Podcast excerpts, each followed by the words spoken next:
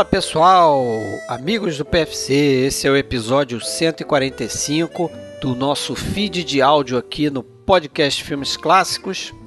Hoje a gente vai fazer um daqueles episódios estilo aí filmografia condensada, vamos chamar assim. Dessa vez a gente traz um cineasta francês chamado Jacques Becker, às vezes não muito lembrado, não muito conhecido né, pelo pessoal que até gosta de cinema clássico, mas fato é que Jacques Becker tem uma obra bastante interessante. A gente vai falar sobre alguns filmes dele aqui, chamando mais atenção para três de seus melhores filmes, que são Amores de Apache, Os Amantes de Montparnasse e A um Passo da Liberdade, seu último filme, Letru.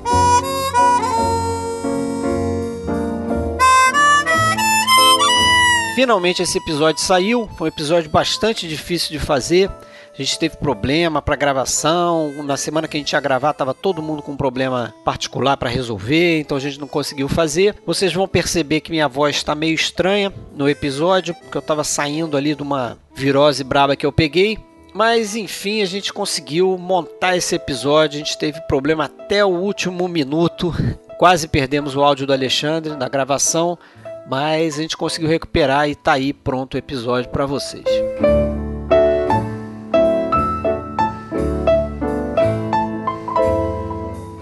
Galera, esse episódio já vai começar, mas antes a gente deixa aquele recadinho. Para achar a gente, basta procurar a nossa página filmesclássicos.com.br. Lembrando que a gente está em vários agregadores de podcast, estamos no Spotify, temos um canal do YouTube e também estamos no iTunes. Basta procurar o nosso nome, Podcast Filmes Clássicos. A gente tem um grupo e uma página no Facebook. Para entrar no grupo, você precisa mandar um inbox para Fred Sanjuro ou Alexandre Cataldo. E agora também a gente tem um perfil no Instagram, só procurar a gente, Podcast FC.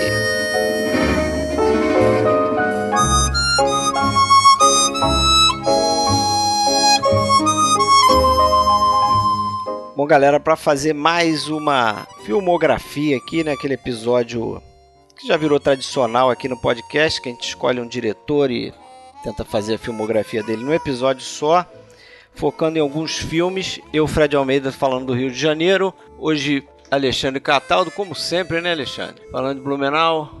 Tudo bem, Alexandre? E aí, Fred, tudo bom? Vamos lá, vamos gravar finalmente esse Becker aí. Os episódios mais difíceis do podcast, né? Que problemas de bastidores. Hoje sai, né? Se não, a gente não for sabotado aqui. Mas para fazer esse episódio com a gente hoje, o Fábio Rockenbach fala lá de Passo Fundo, professor da Universidade de Passo Fundo. Tudo bem, Fábio? Tudo bem, Alexandre. Fred, se, é, se a qualidade for compatível com a dificuldade, vai ser um dos melhores episódios do PFC. É, verdade. Tomara. Tomara, Vamos falar do Jacques Becker, que é mais um também um daqueles episódios que vez ou outra eu eu acho que acontece por aqui, né, tipo de episódio que é o seguinte, você procura é, material sobre um, uma determinada pessoa, é, procura podcast em inglês, procura podcast em outras línguas e você só encontra. Jacques Becker só encontra francês, né? Falando de um filme ou outro. Então. Acho... E mesmo o material escrito foi, foi difícil, difícil é. encontrar, né? Encontramos acho que três livros em francês, e aí nenhum de nós fala francês, então não adiantou yes. muito. E certamente tem é... muito, muito cinéfilo aí que nem conhece, né? talvez não tenha visto nenhum filme. Enfim. É, um diretor sem dúvida que recebe pouca atenção, assim, a, apesar de ter grandes filmes. É mais um dos casos, até um pouco como a gente falou, claro, não, não, não se compara, mas lembra um pouco o que a gente falou do De Sica recentemente, que é, é, é, um pouco contestado e tal, e uma carreira talvez irregular, mas que alguns filmes dele parece que são muito mais famosos do que a, a figura dele em si. Né? No caso do Becker, eu acho que é mais ainda. Né? Alguns filmes dele são até conhecidos, é, nem tanto, né? Acho que mereciam é, ser meu mais. caso, né, Mas, eu, eu conhecia um filme dele. Tô saindo apaixonado dessa, dessa maratona aqui, graças a vocês. Você é conhecia qual? O Grisby. Casquedor. Ah, o Grisby. Tá, é o Grisby, lembrando, a gente não vai é, aprofundar no Grisby aqui.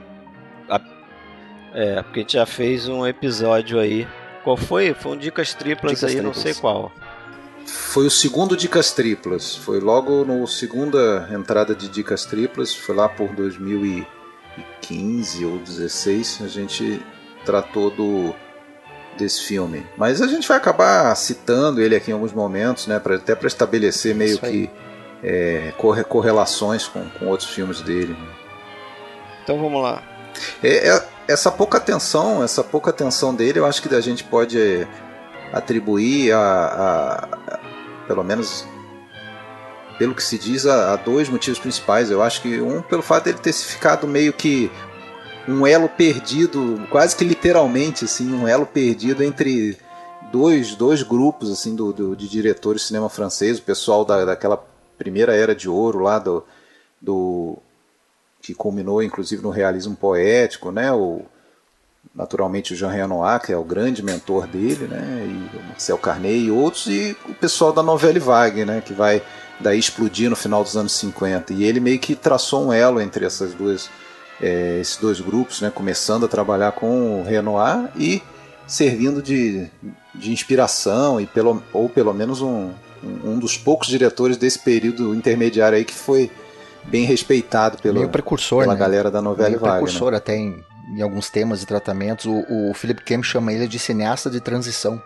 Eu acho que é um termo bem interessante para refletir o que, que era ele. Exatamente, é. Yeah. E até assim, por esse papel da transição, ele meio que acabou ficando perdido nesse meio, né? É, e não recebe essa atenção toda, né? É um pouco, se for trazer, comparar, por exemplo, cinema italiano, né? Muito se fala, 90% dos textos de cinema italiano vão falar do, do, do neorrealismo, né? como se fosse a, a, única coisa importante dentro. E aqui é, vai se falar sempre no cinema francês de novelle vague e em segundo plano no realismo poético e o resto fica meio é, perdido é ali, né? Tem uma outra do obra. do Henri Georges Clouseau, né? Que realmente fica nesse. É um pouco antes do Melville, nesse limbo é, ali. É mais, seria mais com Clouseau, é, exato. Exatamente. Até com até da próprio Offus, né? É. Isso, isso, isso. E, e outra coisa também que para muita gente ele ficou sendo quase um, um, um discípulo apenas do, do Jean Renoir, né? Sem um sem uma uma marca própria, o que não é verdade absolutamente. A gente vai falar sobre isso aqui. Mas, mas... mas ele era um cara, né, interessante porque uh, por mais que o público de certa forma, ah, esqueça um pouco o, contributo dele, ah, a gente buscando referências sobre ele, tem vários cineastas que, que são devotados ao cara, o Lindsay Anderson, o Bertrand Tavernier, o Melville que vocês falaram, o Melville no que ele lançou o último filme dele, no ano do lançamento, e foi um fracasso, a gente vai falar dele hoje, o Melville dizia que era o melhor filme que ele já havia visto na vida dele. Então, uh, o reconhecimento por parte do público é que, que falta um pouco, porque no meio o cara sempre foi muito bem visto. Né? É verdade. E o, o Melville, o, o principal tipo de filme né, que, que marcou a carreira do Melville, tem muito. deve muito ao Grisby, né, justamente. Que foi meio que um filme influenciador de todo o polar francês, né, que viria, viria um pouco depois ali. Estava meio que lançando uma tendência né, em 54. Mas é, é interessante, queria comentar só uma coisa, né? Quando a gente. Esse, a gente fala de fazer Jacques Becker já há bastante tempo, né? Né, Fred? Eu acho que já desde o ano anterior e tudo, e vai adiando e dá um problema, dá uma. É, e, e, eu lembro até que a gente comentou, já que você falou de Melville aí, Fábio, que o, até uma vez eu lembro que o Fred comentou: ah, não, eu particularmente preferia fazer do Melville. E eu, aí eu, na época, eu fiquei tentado, eu pensei: será? Eu também, eu também gosto do, muito do, dos filmes do Melville. Mas a questão é a seguinte, cara: a gente tem que fazer escolhas, porque não dá para falar de todo mundo ao mesmo tempo e tem muita coisa para falar. E, e, também a gente não, não se propõe a fazer em nenhuma ordem de importância ou de prioridade. Tanto é que até hoje a gente não fez podcast sobre o Chaplin, a gente não fez sobre o Orson Welles, a gente não Ainda fez não, né? sobre o Elia Kazan. Tá Ainda não, né? A gente não, a gente, é, no entanto, a gente fez lá no início sobre o Kalatosa, sobre o Kobayashi, né? Coisas é, que talvez poderiam falar, não, mas pô, você vai falar de Kobayashi antes de falar do Kurosawa, antes de falar do Ozu, antes de falar do, do Mizoguchi.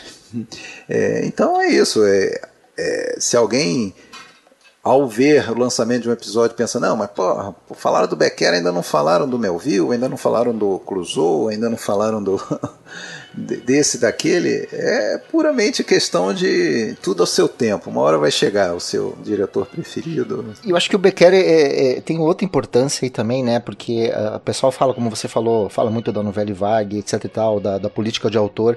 O, a própria ideia do, do, do, autor no cinema, o Becker já era um defensor ferrenho disso antes do pessoal verdade. da carreira, né? O Becker já criticava muito uh, a dublagem, né? Tem, tem, tem aquela frase famosa dele lá, que o, a dublagem na 131 ele é um monstro, vamos matar esse monstro enquanto ainda é tempo.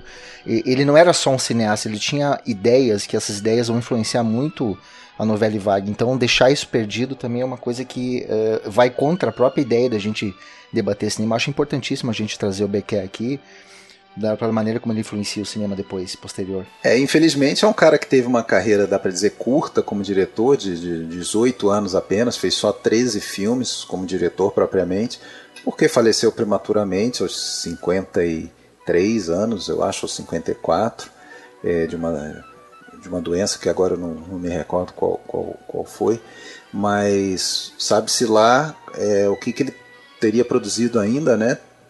muito possivelmente se engajando de cabeça na, na turma da novela Vague, né, de, de, da qual ele era quase um decano, dá para dizer assim. Mas vamos começar do começo ali, traçar uma rápida biografia para quem não conhece o, o, Jacques Becker, né?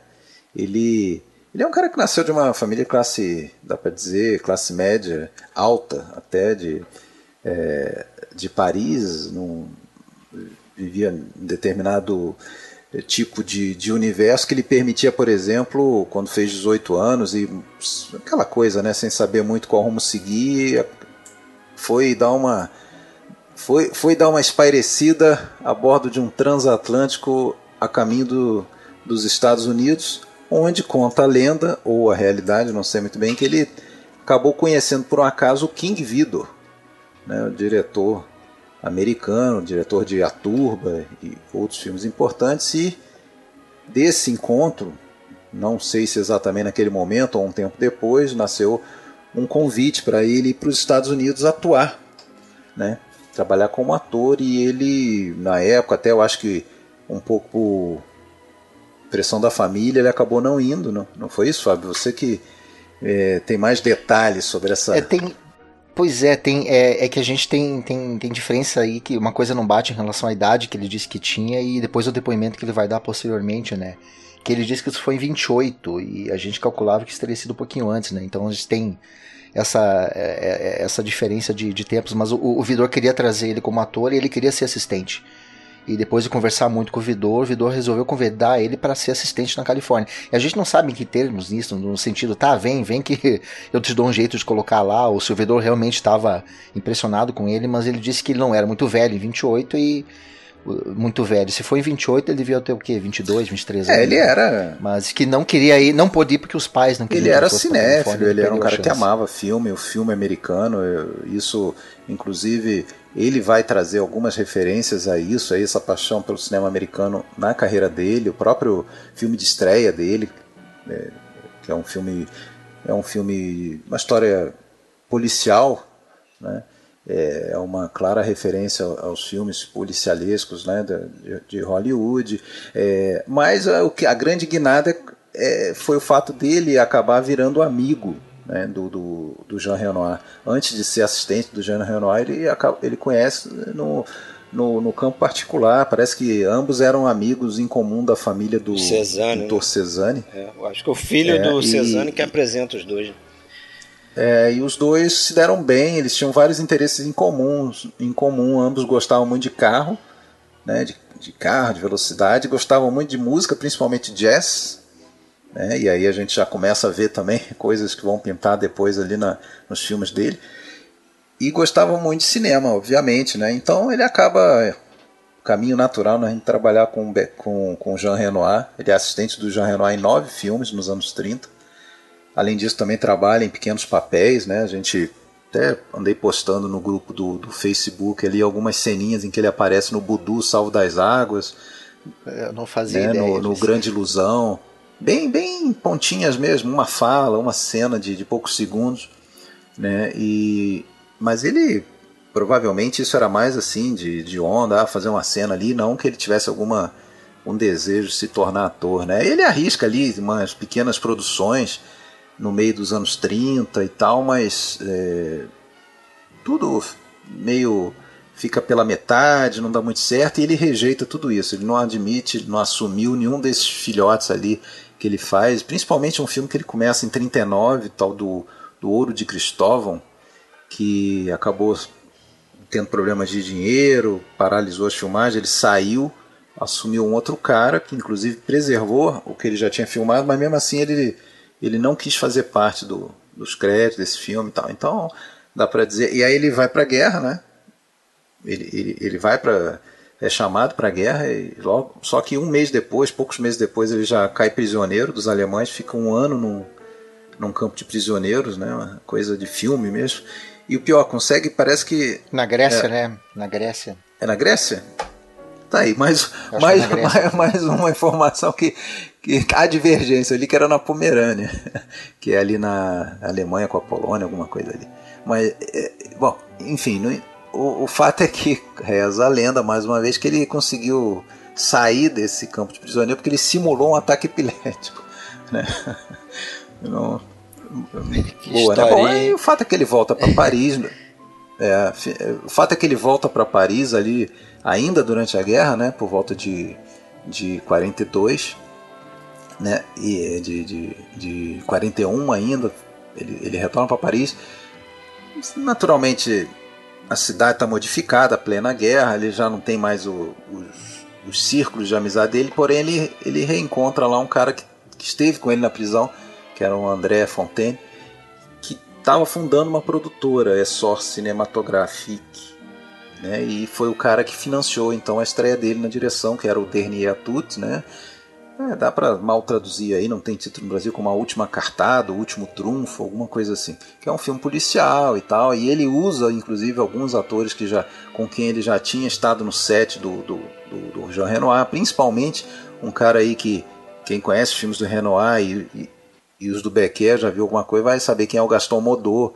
É, vai estar em vários filmes do Becker, então ele meio que herda um pouco alguma, algumas coisas do, do da, da filmografia né, dos filmes em que ele trabalhou com o Becker, né? É, esse, esse filme é, é, um, é um filme menor, um filme pouco visto, não, mas que já recebeu a, alguma atenção da crítica na época. Ele fez até sucesso, era o tipo de filme que fazia sucesso na França naquele momento.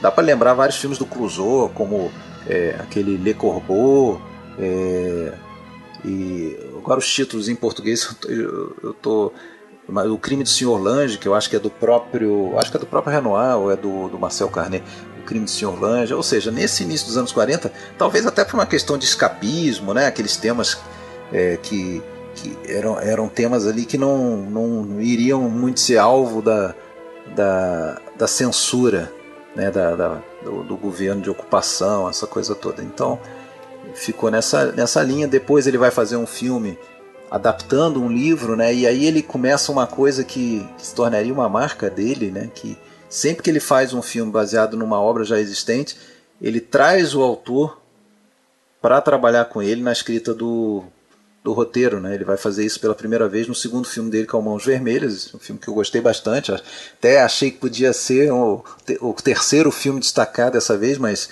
Certamente é um filme difícil de achar para ver e tudo, enfim, mas acho que é um filme até que, que merece. O Antonioni é fãzíssimo desse filme, era fãzíssimo desse filme, dizia, colocava ele perto ali dos Visitantes da Noite, por exemplo, do, do, do Marcel Carnet, que é um filme mais ou menos do mesmo, da mesma época ali. Ah, gostei desse é. filme também. É um filme que também traz uma outra, é, vamos dizer, uma outra semente de algo que seria e a gente vai falar bastante aqui, tenho certeza, algo fundamental do, dos filmes do, do Beckett. Talvez assim, aquele.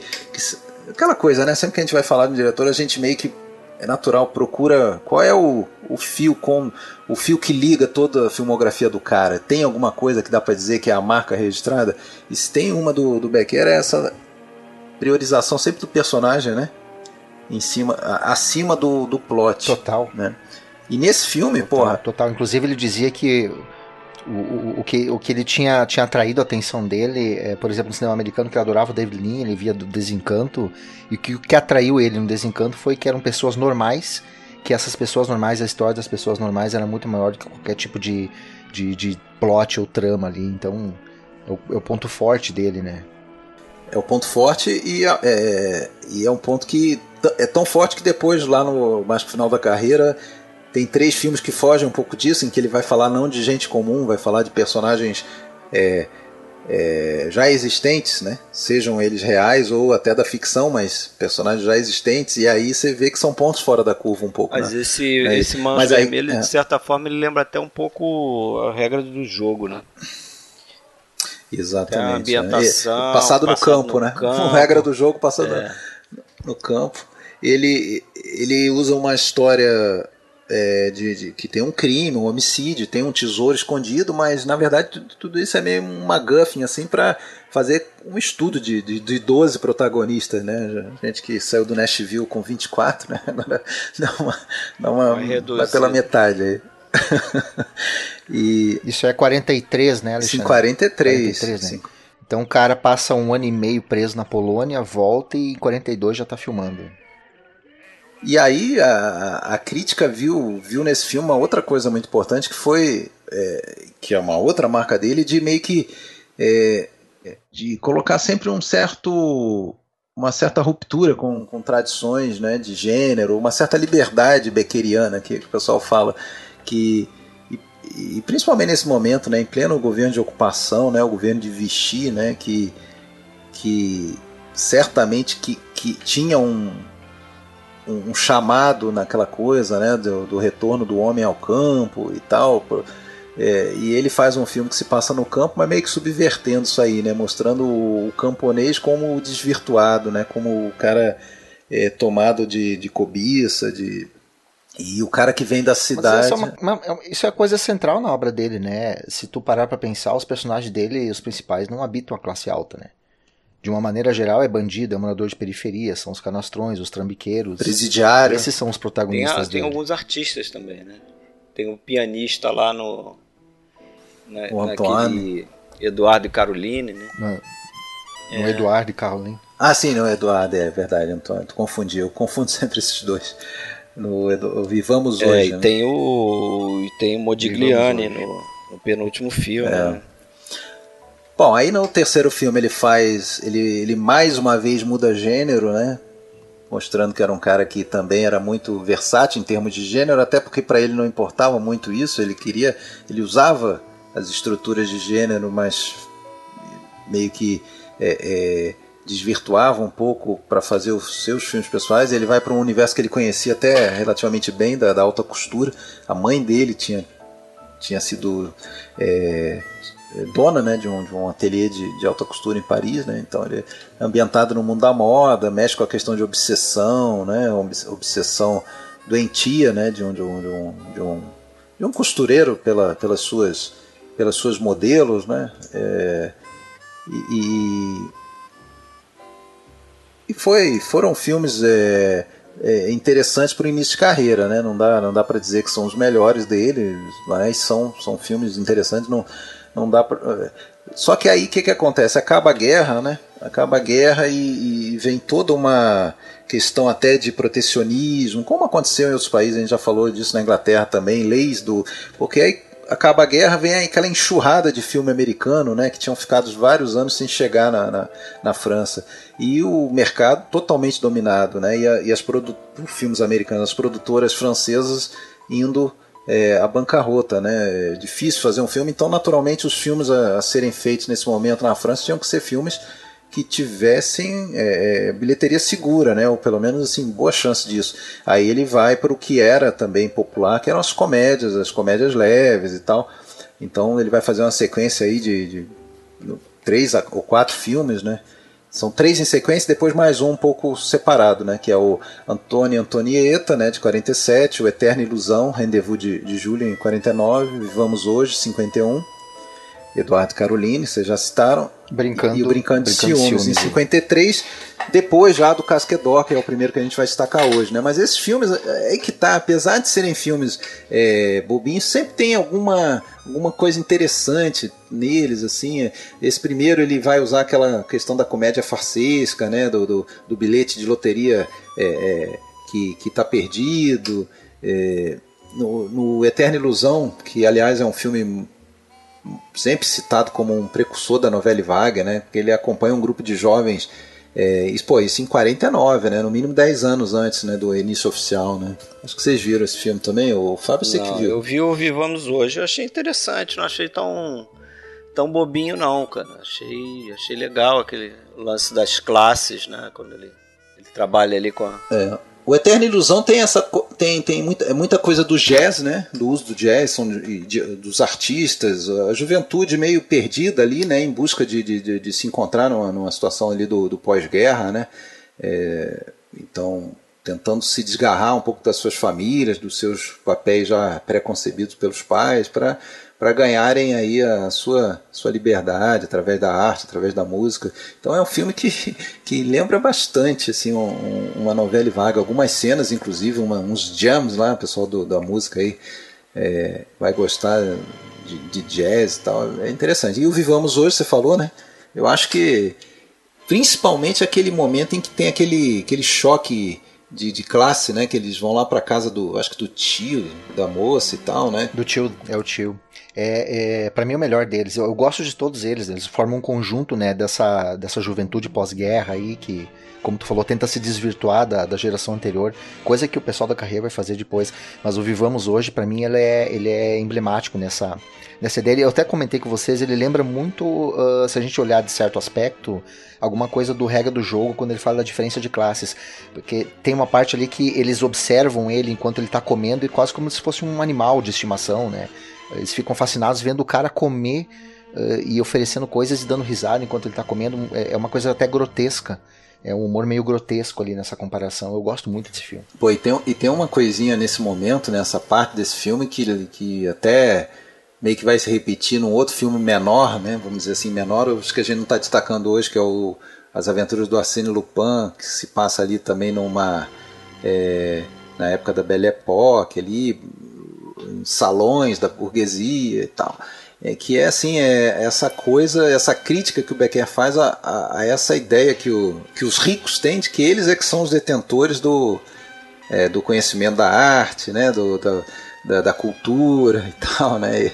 Então o, o, pianista ele vai tocar lá e você já vê ali aquela coisa até, também no Montparnasse ali, eu acho que você vai querer comentar, né? Da, do, do artista tendo que se vender um pouco para aqueles que não entendem nada, né? Mas tem o dinheiro, né? No, no Montparnasse tem até aquela cena depois lá do, que, é, do americano, definem, né? Os que definem o que é importante, né? Os que definem o que é importante, o que é arte ou não, os bastiões ali, que na verdade é, é, é, e tem uma parte muito legal ali que é aquela em que ele deixa de tocar e um dos ricos assume o piano e só faz bobagem, né? E todo mundo adora e se diverte mais do que quando ouvia ele tocar. Eu acho. Ah, esse filme aí o pessoal tem que conhecer muito mais, porque foi uma grande surpresa, é. viu? Eu não esperava. Vivamos Hoje é excepcional. Pô, e no Eterna Ilusão e no Vivamos Hoje ele tem aí o Daniel Gelan, que para quem não lembra é o cara lá do Homem que Sabia Demais, né? Aquele do Hitchcock, aquele cara da, da cara pintada no início do filme que, que é assassinado, né? É... Lembra disso, né? É, é, então. Ele tá aí e vai estar tá ainda no Eu terceiro. lembro dele do A Ronda do, também no Honda, né? Eu, é. eu, eu, vi ele ali, eu adorei, porque eu adoro a Honda. Quando eu olhei ali, eu não, tô em casa. É, e não é por acaso, né? A relação aí do, do, do Alfus com, com o Becker, a gente vai já já falar dela também, né? E, e, e, essa sequência vai encerrar com Brincando de Ciúmes, que para mim é o mais fraquinho desses, assim, mas é, tem também algumas coisas interessantes, né? É, mas é, eu acho que a coisa mais interessante desse filme é o fato que ele foi selecionado para Cannes mas não chegou, mas foi a exibição dele foi cancelada porque o Jacques Becker se recusou a participar do Festival de Cannes. Dizer, isso fala um pouco, talvez aí do, da personalidade dele, né? Eu acho que ele não, ele nunca quis meio que aderir a essa essa coisa assim do, vamos dizer da de, de, de, de festivais, de um certo é, é, estrelismo. Meio né, Woody do, Allen, ele, né? É, é, pois é. E eu não sei se uh, se tu confirma para mim, Alexandre, mas acho que o Brincando Ciúmes é o único em que ele não não assina os diálogos. Esse é. tem o roteiro da Annette, e, né? Aquela moça lá do é, que era roteirista do Fools, né?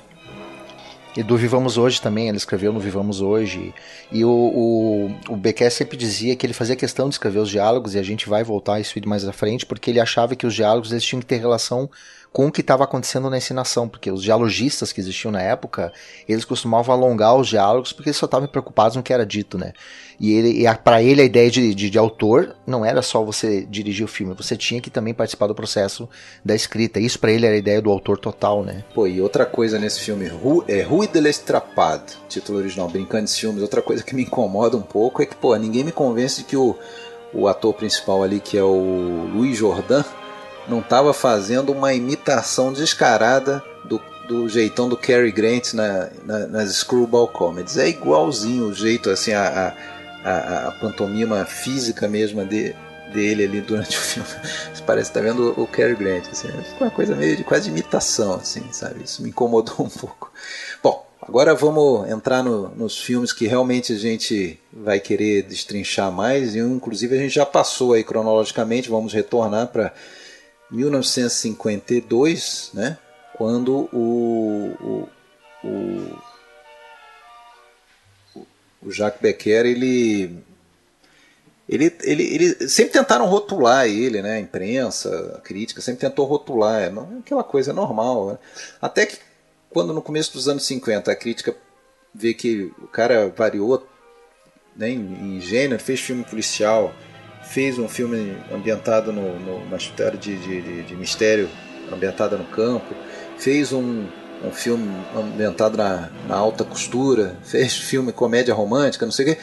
É, ah, esse cara então ele é como se fosse o, o Emile Zola assim do cinema. Ele quer fazer tipo um grande composto de comédia humana da França contemporânea. Aí o que, que ele faz? Ele pula 50 anos para trás para filmar uma história no início do século XX, lá na, na época chamada Belle Époque, né? antes da Primeira Guerra e tudo, só para só para fugir desse rótulo, né?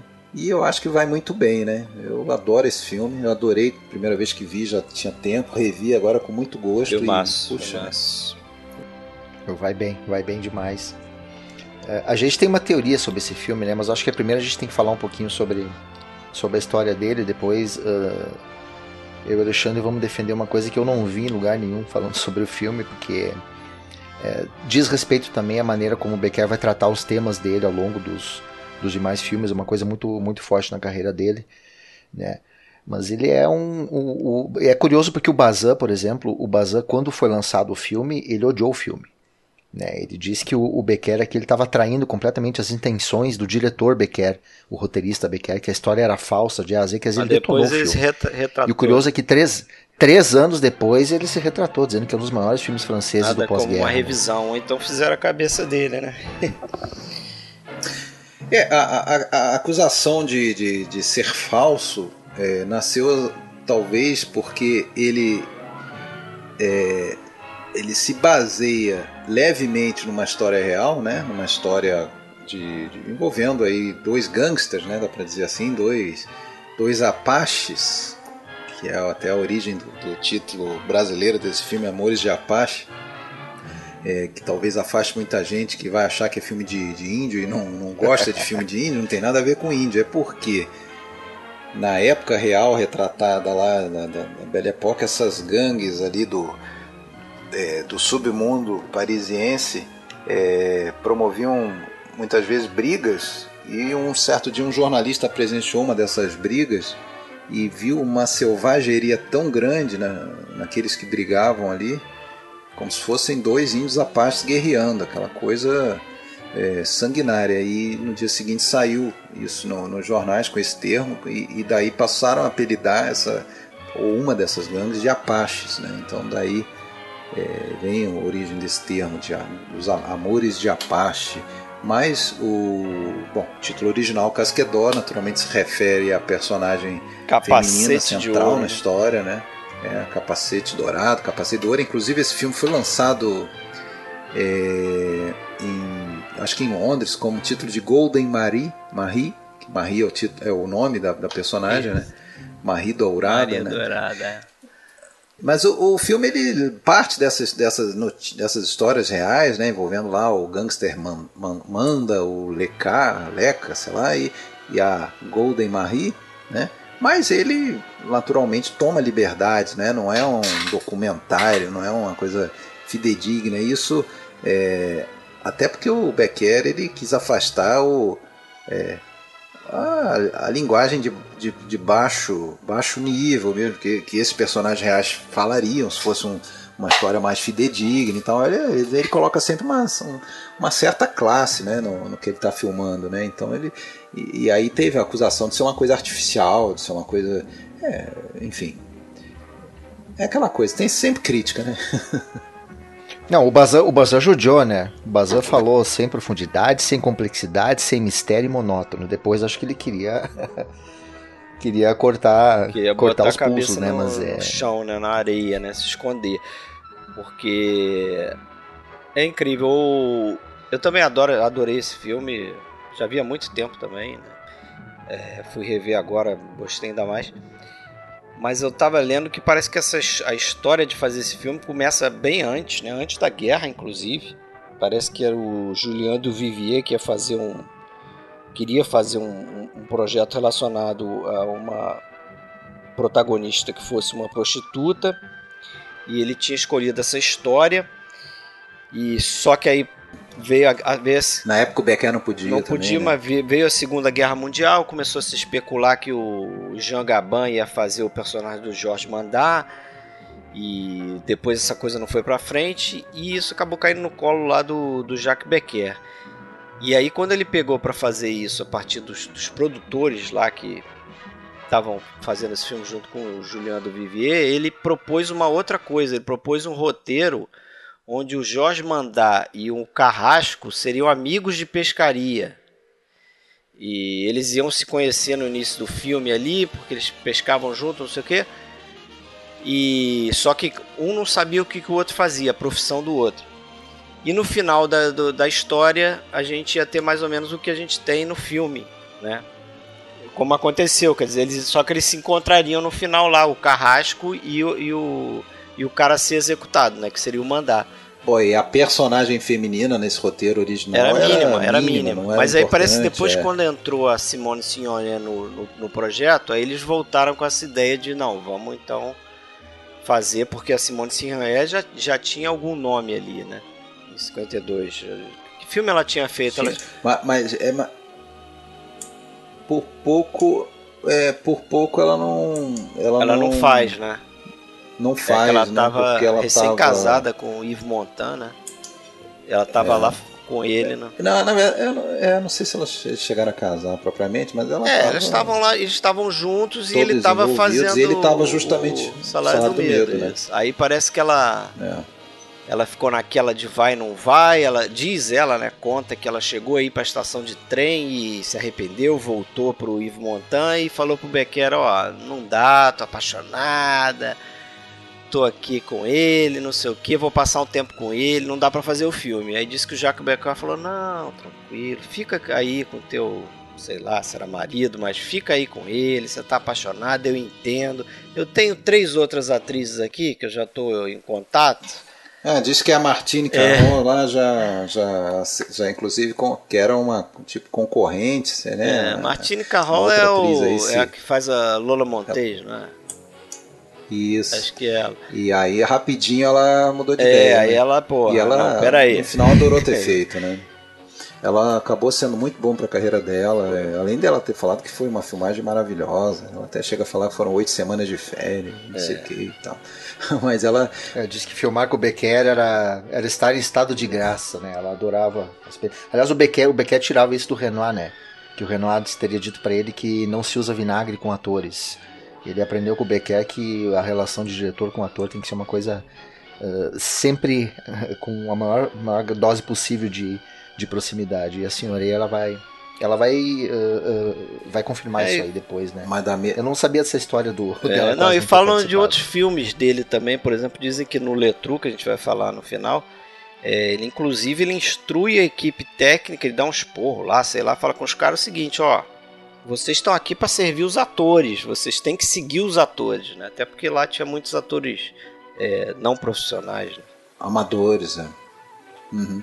E, e, e, da mesma forma que ele vai, por exemplo, depois no, no Grisby, é, meio que redefinir uma, uma segunda, né, uma nova persona do Jangaban para o resto da, da, carreira do Jangaban, né? O Jangaban que tinha sido um grande astro aí do, o, acho que é a grande cara do realismo poético, né, nos anos 30 e tal, mas tinha tido uma carreira meia boca nos Estados Unidos, estava precisando dessa reafirmação, né? É, então aí ele já agora assumindo aquela outra persona, né, do, do, do gangster já envelhecido, aquela, aquela coisa, né, que, é dar o, que, que, quer dar o último golpe, né, que já está cansado, que quer dar o último golpe.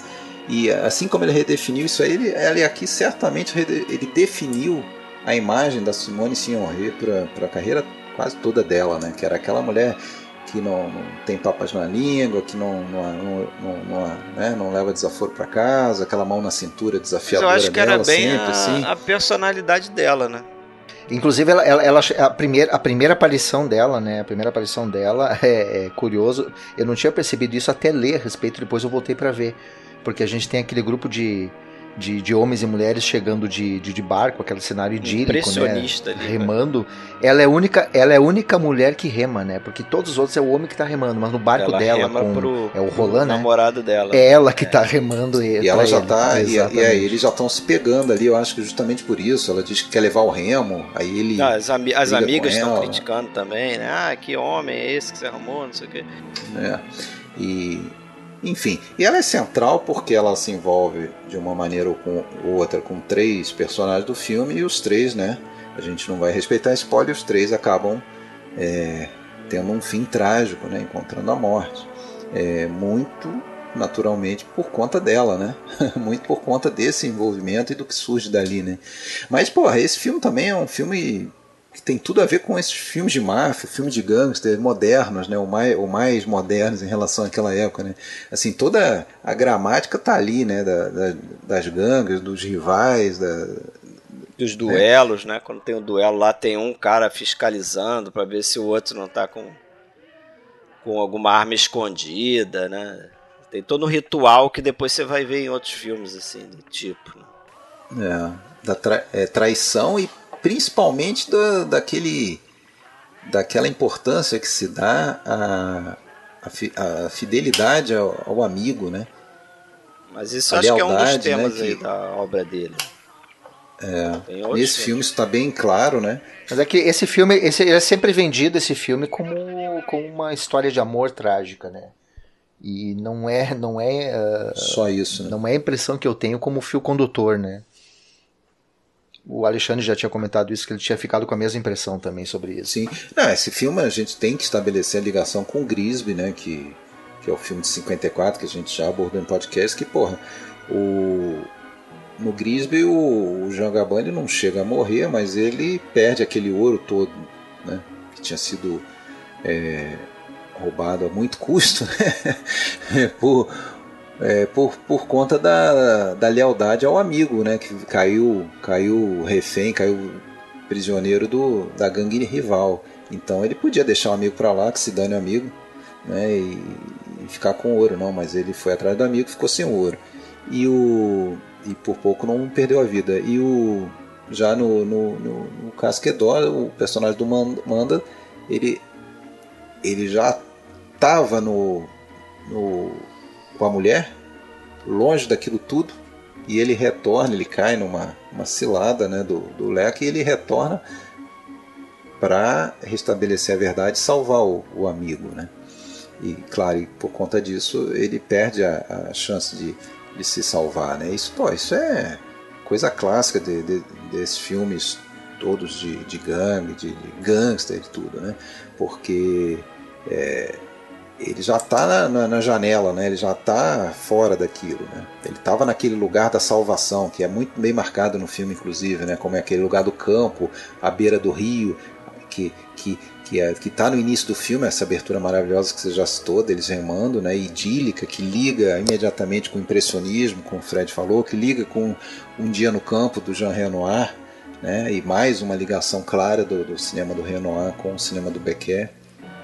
Se você vê um dia no campo, visualmente é, tem tudo a ver com, com aquilo ali, né?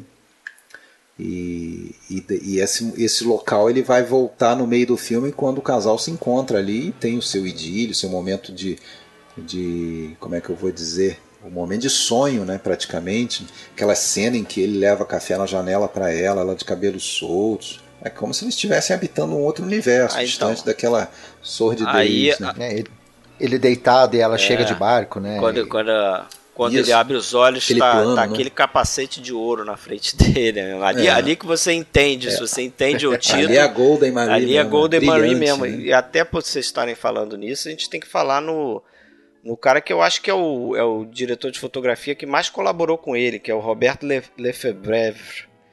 Que é o cara que já fez filme com Luiz Buñuel, fez com René Clair. Mas eu acho que foi o cara que mais trabalhou com ele, apesar de ter sido só três vezes.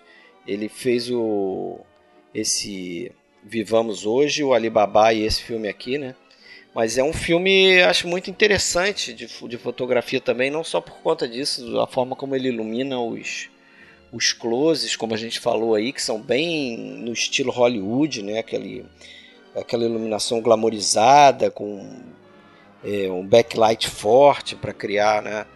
Toda aquela aura assim atrás do, do, do, ator é, filtro, né, para dar uma esmaecida no rosto, ali uma suavizada nos rostos. É, mas a câmera está sempre se movimentando nesse filme, né? Também. Sim, Isso é sim, muito, tem um trabalho de câmera muito, muito interessante. É. é. E, e, e, assim, esse tinha falado sobre a, o quanto que esse filme remete a, a Jean Renoir.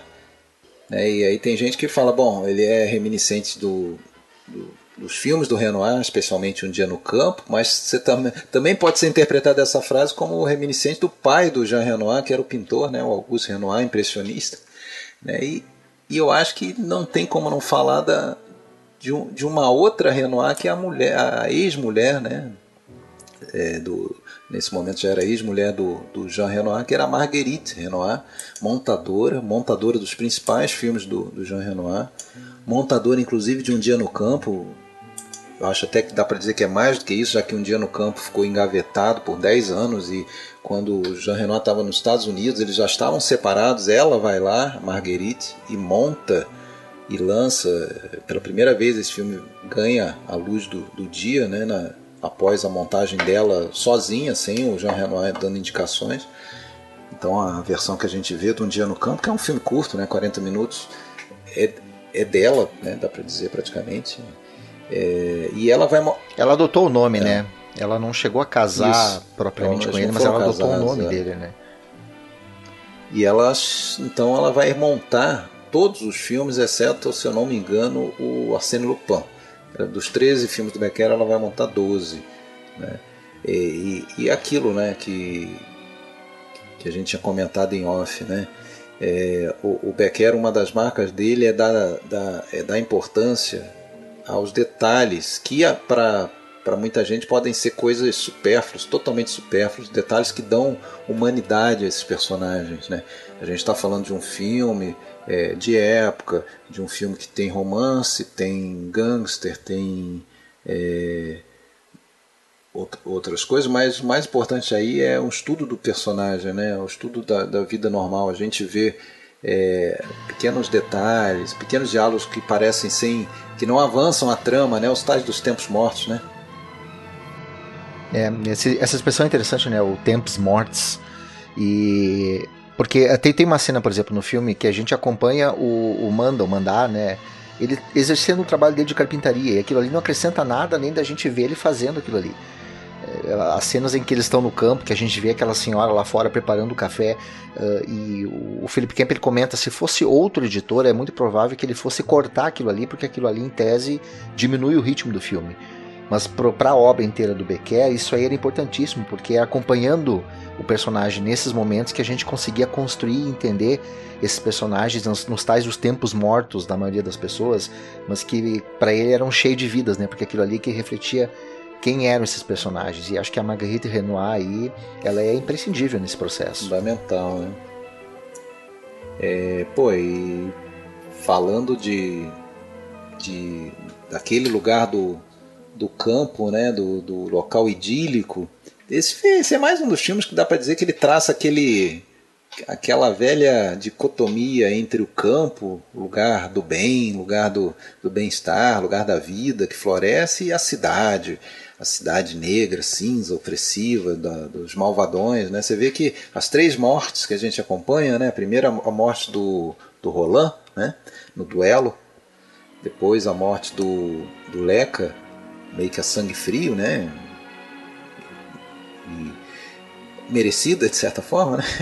E a morte do. a execução né? do, do, do, do Manda na prisão. Aliás, na prisão de La Santé, né? Que depois vai ser personagem do, do, do último filme lá do, do Letru. E os três estão na cidade, são três acontecimentos na cidade. E, e tudo que tem vida, né? Aquela, a, aquele momento do, do, do, aquele domingo prazeroso dos casais remando e depois indo fazer um, né, um rolezinho ali naquele, naquele bar, né, com música, com dança, aquilo tá, é, tá naquele, naquele local afastado da cidade, né, um pouco retirado, é, quase rural. É, o, o, namoro é por ali também. E no final do filme, depois da execução, não sei se vocês vão lembrar, tem uma. como se fosse uma. tem um plano dos uma coda, né? Ali. Uma cena plano do casal, né? Na imaginação. É, dançando sozinho. Aliás, aquela dança. Se remete, sabe que remete muito para mim o que o, o Afonso vai fazer um ano depois, né, no, no Madame D, que, que os dois continuam dançando depois todo mundo foi embora, aquela coisa do, do, do hipnotismo em relação à relação, o amor. É claro que o, o Becker coloca isso como um, um idílio final ali, tipo, uma ideia mais otimista, né? Mas ele me, me remete muito, quando eu olhei aquilo ali, eu pensei, a primeira coisa que eu pensei foi o, o, Opus fazendo a mesma coisa ali no ano seguinte, né? para reforçar essa. E acho que isso ajudou a reforçar, inclusive, essa ideia de que o filme ele é um filme de amor, né? Apesar de eu ver ele como um filme que retrata a amizade, um filme sobre uma amizade que acaba destruindo uma relação de amor, né? E pô, eu acho que uma das coisas mais, uma das imagens, pelo menos para mim, né, que eu lembrava melhor desse filme depois de ter visto, acho que tinha mais de 10 anos que eu tinha visto, era justamente da, da dança do do Regiane, Serge Regiane, né, que faz o Manda com a Simone Signoret, ele com aquele braço retesado para baixo, assim, né? E, pô, diz a lenda que ela, justamente por essa coisa dessa paixão pelo Yves Montand, que estava sempre para cima e para baixo para visitar o Montand, ela acabou não, não conseguindo atender, é, é, comparecer às aulas de dança, que ela não dançava absolutamente nada. E aí marcaram lá umas aulas de dança para ela e ela não foi, ela furou. Então ela chegou lá na cena e o Regiane estava já sabendo que ele, ele ia ter que conduzir a coisa toda. Né? E o problema é que o Regiane tinha quebrado a perna. ele tinha quebrado a perna. Ali no início das filmagens, não lembro exatamente o que ele estava fazendo, mas ele quebrou a perna. Então ele estava com uma perna, vamos dizer, é com uma tala lá toda dura e tendo que ao mesmo tempo carregar ela com um braço com um só, braço. né? Então aquela porque o outro é, fica com... solto.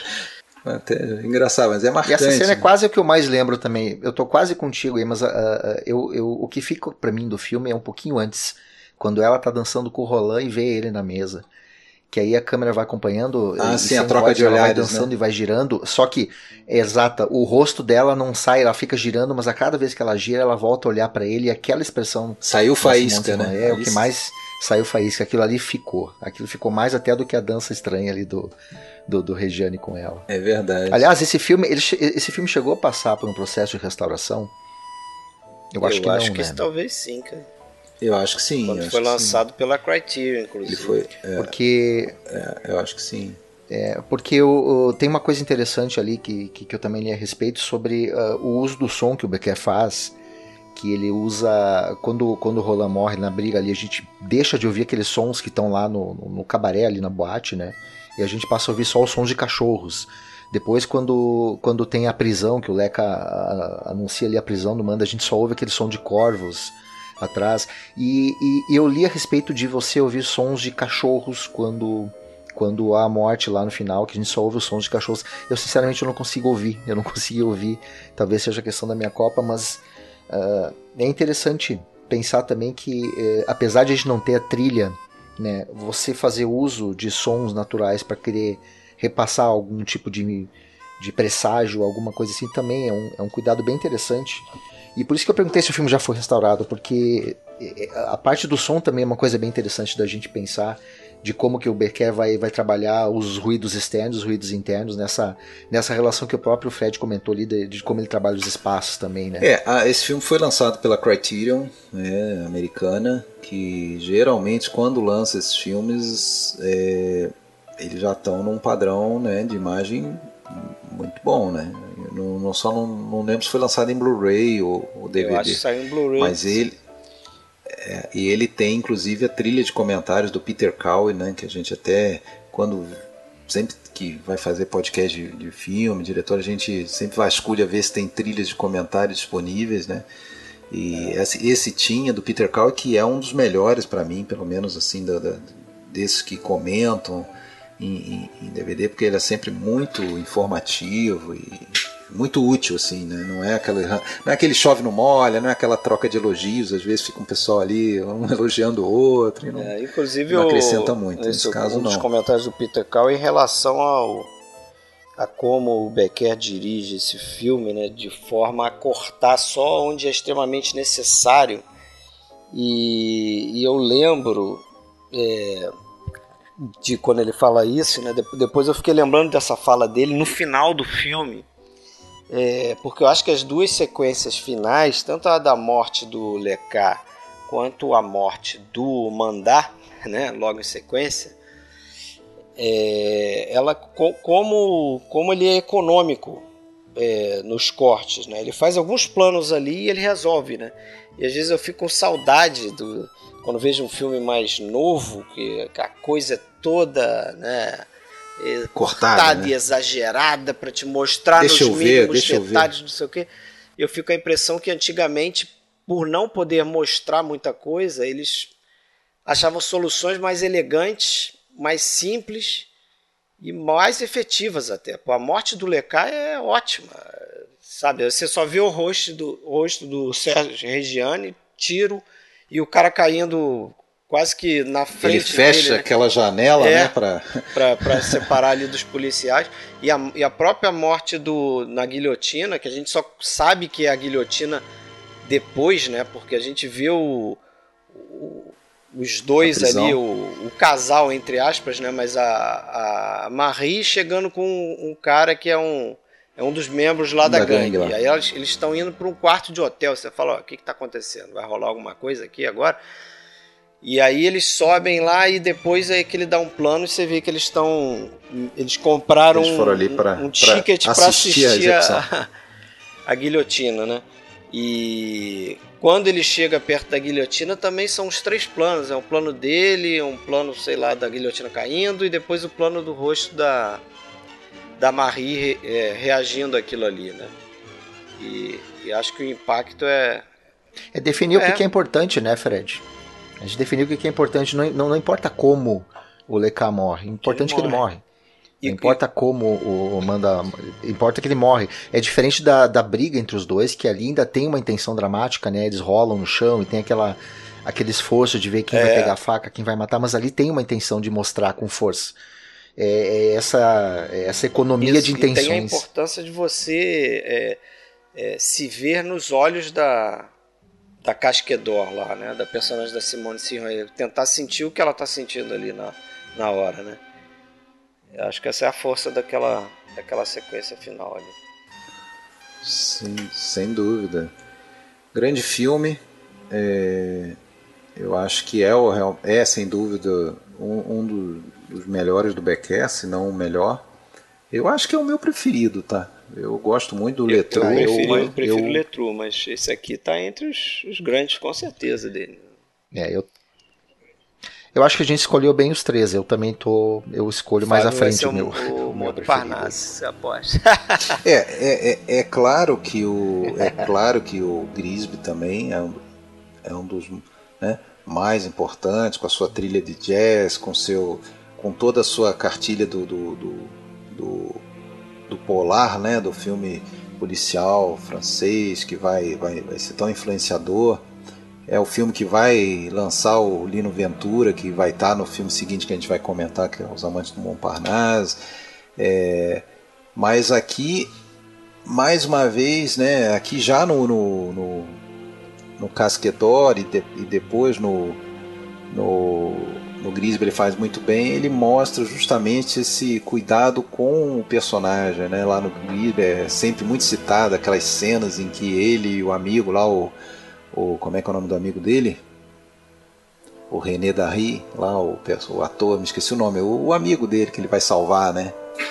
Então, ele em que ele leva ele para esconder o amigo num apartamento, ah, não um apartamento, uma garçonier que ele tem lá um apartamento B lá, fica fica fechado e ele leva o cara e abre os armários, tira comida, tira o pijama, escova os dentes, aquela coisa toda. Você vê, pô, o que, que, é isso, cara? É um filme de ganho, você tá vendo tarefas domésticas do sujeito, né? Então parece que ele está perdendo tempo com coisa, mas pô, por outro lado, isso aproxima tanto a, a, gente, espectador, daquele personagem, né? Você vê que ele é um cara normal, pô. Ele não é aquela coisa estilizada ou padronizada de um, é, e aqui, por exemplo, no, nesses dois filmes, inclusive, tem mais uma relação que, porra, os dois pressupõem um assalto que foi feito, né? Eles têm um butim, né, um, um produto de um roubo que está no cofre, que está guardado lá no, no Grisby tem aquelas barras de ouro e aqui também, né? Tem alguma coisa naquele cofre lá. Eles fizeram um, um golpe em algum lugar, mas isso não, não tem importância, isso não é falado, a gente nem sabe detalhes do que aconteceu, né? É muito mais importante ver a interação desse pessoal, né, em função daquilo, no, no, uh, no que vem depois, né? Então essa é a marca dele. E aí, pô, o problema é que o filme foi um fracasso, né? Bazan que eu diga, né? É. O filme, o filme foi um fracasso de bilheteria. É, ele daí foi lançado em Londres, aí fez um sucesso em Londres. Foi para os Estados Unidos, fez sucesso, acabou voltando, então por insistência fez sucesso depois, numa segunda, num segundo lançamento na França. Né? E, porra, o fato é que, apesar de, disso tudo, o, Becker sempre tinha dificuldade em encontrar financiamento, né? então por conta disso ele vai acabar fazendo dois filmes aí bastante comerciais, né? E aliás são seus dois únicos filmes coloridos, em 54 ainda. Quando tava, ainda estava sendo montado o, o, o Grisby, ele já está filmando ali, o, já está no Marrocos procurando locação para filmar o Alibaba, que para ele foi um filme totalmente fora da curva mesmo, né, cara? É difícil dizer que que você tem alguma coisa de Becker ali, porque é um filme que foi pelo produtor escolhido ser um veículo, né, como se diz, o Fernandel era um comediante aí famoso e, e, e que tinha um certo poder ali. É, então ele, Fernandel é que definiu tudo, definiu o elenco, definiu até o roteiro, dava pitaco. Então o Becker não, não teve muita, não teve muita o dedo dele nesse filme não. É, esse eu não quis nem olhar por recomendação é. tua. Né? É, não, não. É, ele segue muito aquela onda até, né, nesses anos 50 de, como se diz ali, o orientalismo, né? Você lembra daqueles filmes do Fritz Lang, por exemplo, Tigre de Bengala, O Sepulcro Indiano e outros, né? E, porra, e tu sabe que. Exotismo, é, e sabe né? quem que foi chamado para dar um jeito no roteiro desse filme que tava uma bagunça, cara? O Cesare Zavattini, cara, o homem do neorrealismo italiano. Por incrível que pareça. Mas, pô, um filme totalmente sessão da tarde mesmo, não, não, não se perde muito não vendo. É, apesar de que eu já vi filme bom com o Fernandel, tá? Eu não acho que seja, é, eu não acho que seja um cara assim sem importância, mas esse filme aqui não, não me disse muita coisa. Depois ele vai fazer dois anos depois o Arsène Lupin, as Aventuras de Arsène Lupin, né? Que é mais um um ladrão da ficção, assim como era o Alibaba, né? e volta aquela época do Casquedó, a Belle Époque, né? volta aos salões, aí no caso na, já no, numa outra classe social, né? mas é, também na Belle Époque.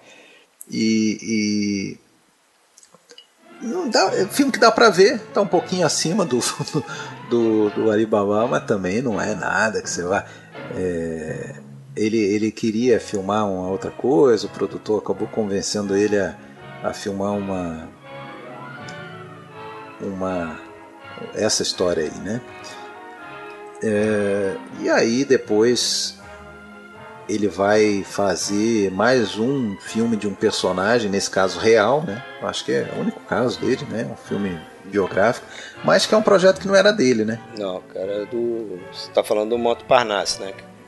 Era do Max Office, Montparnasse, Os Amantes Montparnasse 58, é.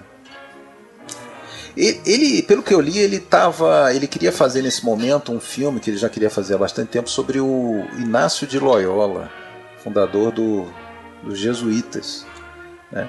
Só que quando ele estava começando a engatinhar esse projeto, o Max Offs, que estava doente já e é, ou que ficou doente no início da produção do, do, desse filme que pretendia fazer sobre o Modigliani, né, o, o, o Ofus, né, é, o Max Ofus sugeriu ao, ao, ao produtor né, que se ele não tivesse condições de continuar as filmagens, era para chamar o, o Jacques Becker, porque ele gostava dos filmes do Jacques Becker. Gostou do que tinha visto, então ele sugeriu. E aconteceu, infelizmente, isso, né? O Ofus faleceu, o produtor chamou o, o, o Becker para filmar, mas. O filme é inclusive um dedicado de um... ao Ofus. Né? É, o filme é dedicado ao Fuso, lembrou muito bem, é verdade. Só que esse filme já tinha um roteiro pronto, de um cara chamado Henri Janson. Ele já tinha um roteiro pronto, né? E isso era algo que aí cabe agora a gente falar sobre o autorismo né, do, do, do Becker, porque isso era algo que ele não tinha ainda vivenciado. Né? Ele sempre escrevia o roteiro, ele próprio, ou pegava um livro pronto e chamava o autor para colaborar com ele no roteiro. Nesse caso, ele já tinha um roteiro fechado. Né? Então, até por isso, ele pensou antes de aceitar e tal, e colocou como condição poder mexer nesse roteiro, né? poder dar a marca dele. Mas não deu muito certo, não, né, Fábio? Quer dizer. Ah, até porque as intenções dele, do, do, do Rinjanson, eram bem diferentes do Becker. O Becker, inclusive, ele, a ideia dele era omitir o nome do Modigliani até o final do filme né, para que a fama posterior do Modigliani não afetasse a compreensão de todo o drama do personagem, etc e tal. O Becker retirou diálogos que falavam sobre a dor da criação, sobre a arte, etc e tal. O Becker também vai depois fazer um trabalho de remover o máximo possível, uh, uh, expor as obras do, do, do próprio Modigliani, né? É, e tem, uma, tem, tem um motivo é, estético nisso, porque ele vai substituir as obras, que quase sempre são closes de pessoas, pelo close dos personagens reais. Então tem um tratamento estético ali de trocar a obra pela persona, pela persona real, né? Isso é muito Mas legal, o, é, é, muito bacana, porque em vários momentos a câmera ela vai focar as pessoas, elas vão estar tá de lado, elas vão virar para a câmera quase como se fosse um personagem é, posando pro próprio Modigliani, né? Tem uma mulher uma hora, né, que vira assim e vira a cabeça, né? É exatamente como se fosse alguém posando pro, pro Modigliani, só que o Becker quer o quê? Ele quer mostrar o personagem real e não a arte que veio depois. E o Henri Janson, ele ficou horrorizado, né? Mas o, o, o Becker, ele tinha, uh, eu já tinha comentado isso sobre as ideias dele de, do dialogismo, né? Do diálogo, dialogista. Dialogismo não, dialogista, né? O, porque o, o, o, roteiro do Henri Janson era cheio de diálogos longos, longos, longos, longos. E o próprio Becker dizia que aquilo ali ia afetar o próprio ritmo do filme. O Becker dizendo que o ritmo do filme seria afetado pelos planos longos da, dos diálogos que eles não casariam com a verossimilhança, com o ritmo das interações. E ele vai lá e ele reescreve praticamente todos os diálogos do filme. O Rio Johnson ele acaba nem sendo creditado né, depois, porque ele vai fazer com que esses diálogos sejam uh, ligados à própria ideia do que ele queria fazer em relação a como expor a vida do Modigliani. Uhum. Ele, ele faz. Ele não consegue modificar tudo, tudo que ele queria, mas uh, acho que os principais, as principais coisas ele, que ele modificou já foram suficientes para dar uma marca dele, né? Apesar de não ser um projeto. Foi uma produção confusa, justamente por causa desse embate dos dois, né? O produtor que continuou trabalhando ali, fazendo jogo duro, que não queria, não aceitava aquelas mudanças todas. Né? O principal foi que, pô, o Becker colocou dois, dois disclaimers no início do filme, né? Um para dizer que é, não, não, não, não era um é, explicando, né, já, já dando assim uma uma uma mini bio do, da, do, do, do, do Modigliani, né, dizendo daquela situação de que hoje em dia todos os museus têm obra do Modigliani, tipo, essa parte do sucesso é isso aqui e tal, mas nós não vamos falar disso. É como se ele estivesse dizendo isso. Aí no final termina esse disclaimer com três pontinhos. É, vamos dizer, vamos continuar agora a falar dessa parte, né, do incompreendido, do desamparado, que é o que aparece ali na, nos dizeres, né, Modigliani, incompreendido, desamparado, é, é, e, e, e, como é que eu vou dizer sem, sem, sem segurança em si mesmo, sem confiança em si mesmo, né? É, é, isso é o que a gente vai ver no filme. Não uma história de sucesso de alguém que faz um, olha as obras, a parte de sucesso, que essa já é conhecida. Tanto é que ele queria até tirar quem era esse cara, né? Isso não, não era o, o foco dele, era realmente na pessoa, né? E aí dali a gente sai direto para a imagem dele uh, desenhando um desenho de um, um cara no no bar ali, né? E o cara achando horrível e, e, querendo pagar ele por pena, né? Isso inclusive vai fazer uma rima com aquela cena final em que ele tenta vender a todo custo o desenho dele lá a 5 centavos para poder para poder ter um pouco de dinheiro. E ninguém quer. Ninguém quer, só uma mulher que também vai aceitar, ou vai vai tirar, chegar a tirar o dinheiro para para dar quase mas uma ele, mas ela não quer pintura, mola, né? Ela só quer dar o dinheiro. Acho que, mola, acho que não por acaso o personagem do, do Lino Ventura, né, o Morel, tá, na, tá nessas duas cenas aí, né? Porque eu acho interessante o que ele faz com o personagem de, do, do Ventura ali, porque você vê ele no início do filme, ele, é o é ele tá na primeira. É, ele desaparece, ele é um... né? Ele desaparece, ele desaparece. Você até se pergunta assim, pô, o que, o que, que aconteceu? Ele tem alguma relevância na história? Ele vai reaparecer, né? Por que, que ele deu aquele plano, né? Perdeu tanto tempo no plano do, do, daquele cara ali, né? Ele vai ter que aparecer depois. E aí acontece aquilo no final, né? Você, você diz... Ele é o prenúncio, ele é o prenúncio da ele, morte. Pra mim ele né? parece que... um abutre, né, cara?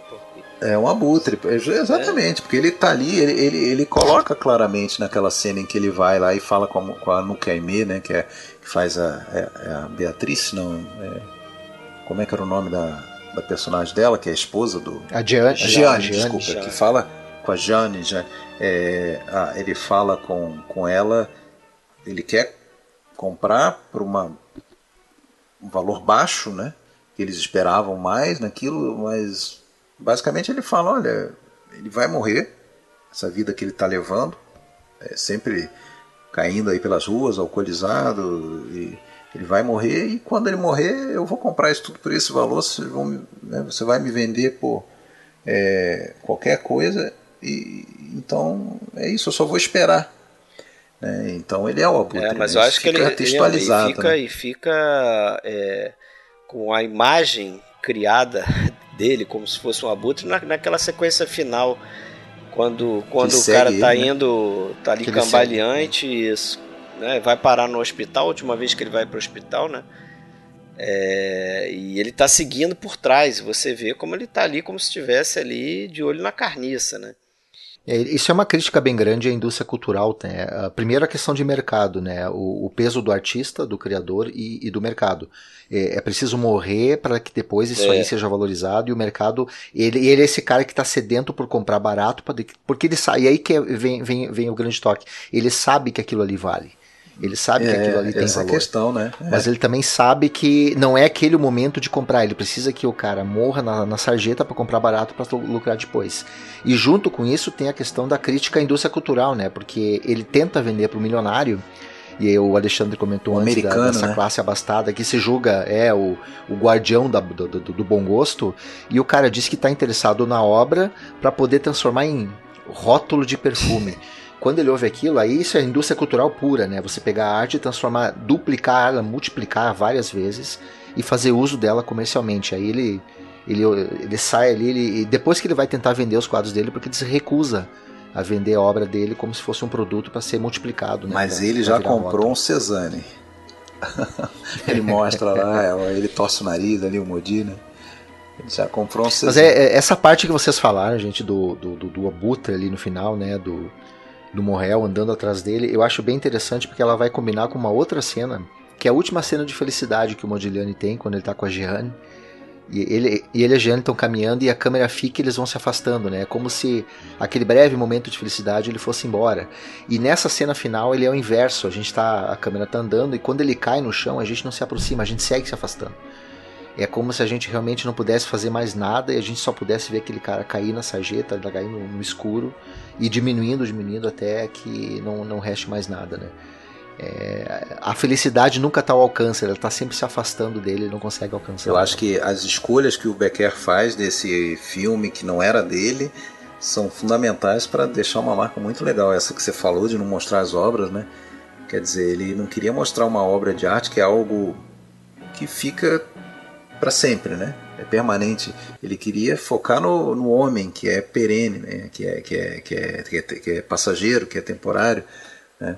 Ele queria focar naquilo. Agora o processo que é, leva aquilo, é, né? o processo que levou até surgir aquela obra. É. E, e, principalmente uma outra coisa importante é que o roteiro do Jansson para mim seria um porra, um absurdo completo, né? Porque é, para quem não sabe a história real do Modigliani, ele morre e a mulher dele, que isso também ficou de fora do filme, já ele já tinha uma, uma filha de dois anos e ela estava grávida de nove meses de um segundo, de um segundo filho. suicídio. Né? E é, exatamente. No dia seguinte da morte, a mulher se joga da janela do, do apartamento e. É, e se, e se joga da janela do apartamento porque ela foi trancafiada, como acontece no filme. Né?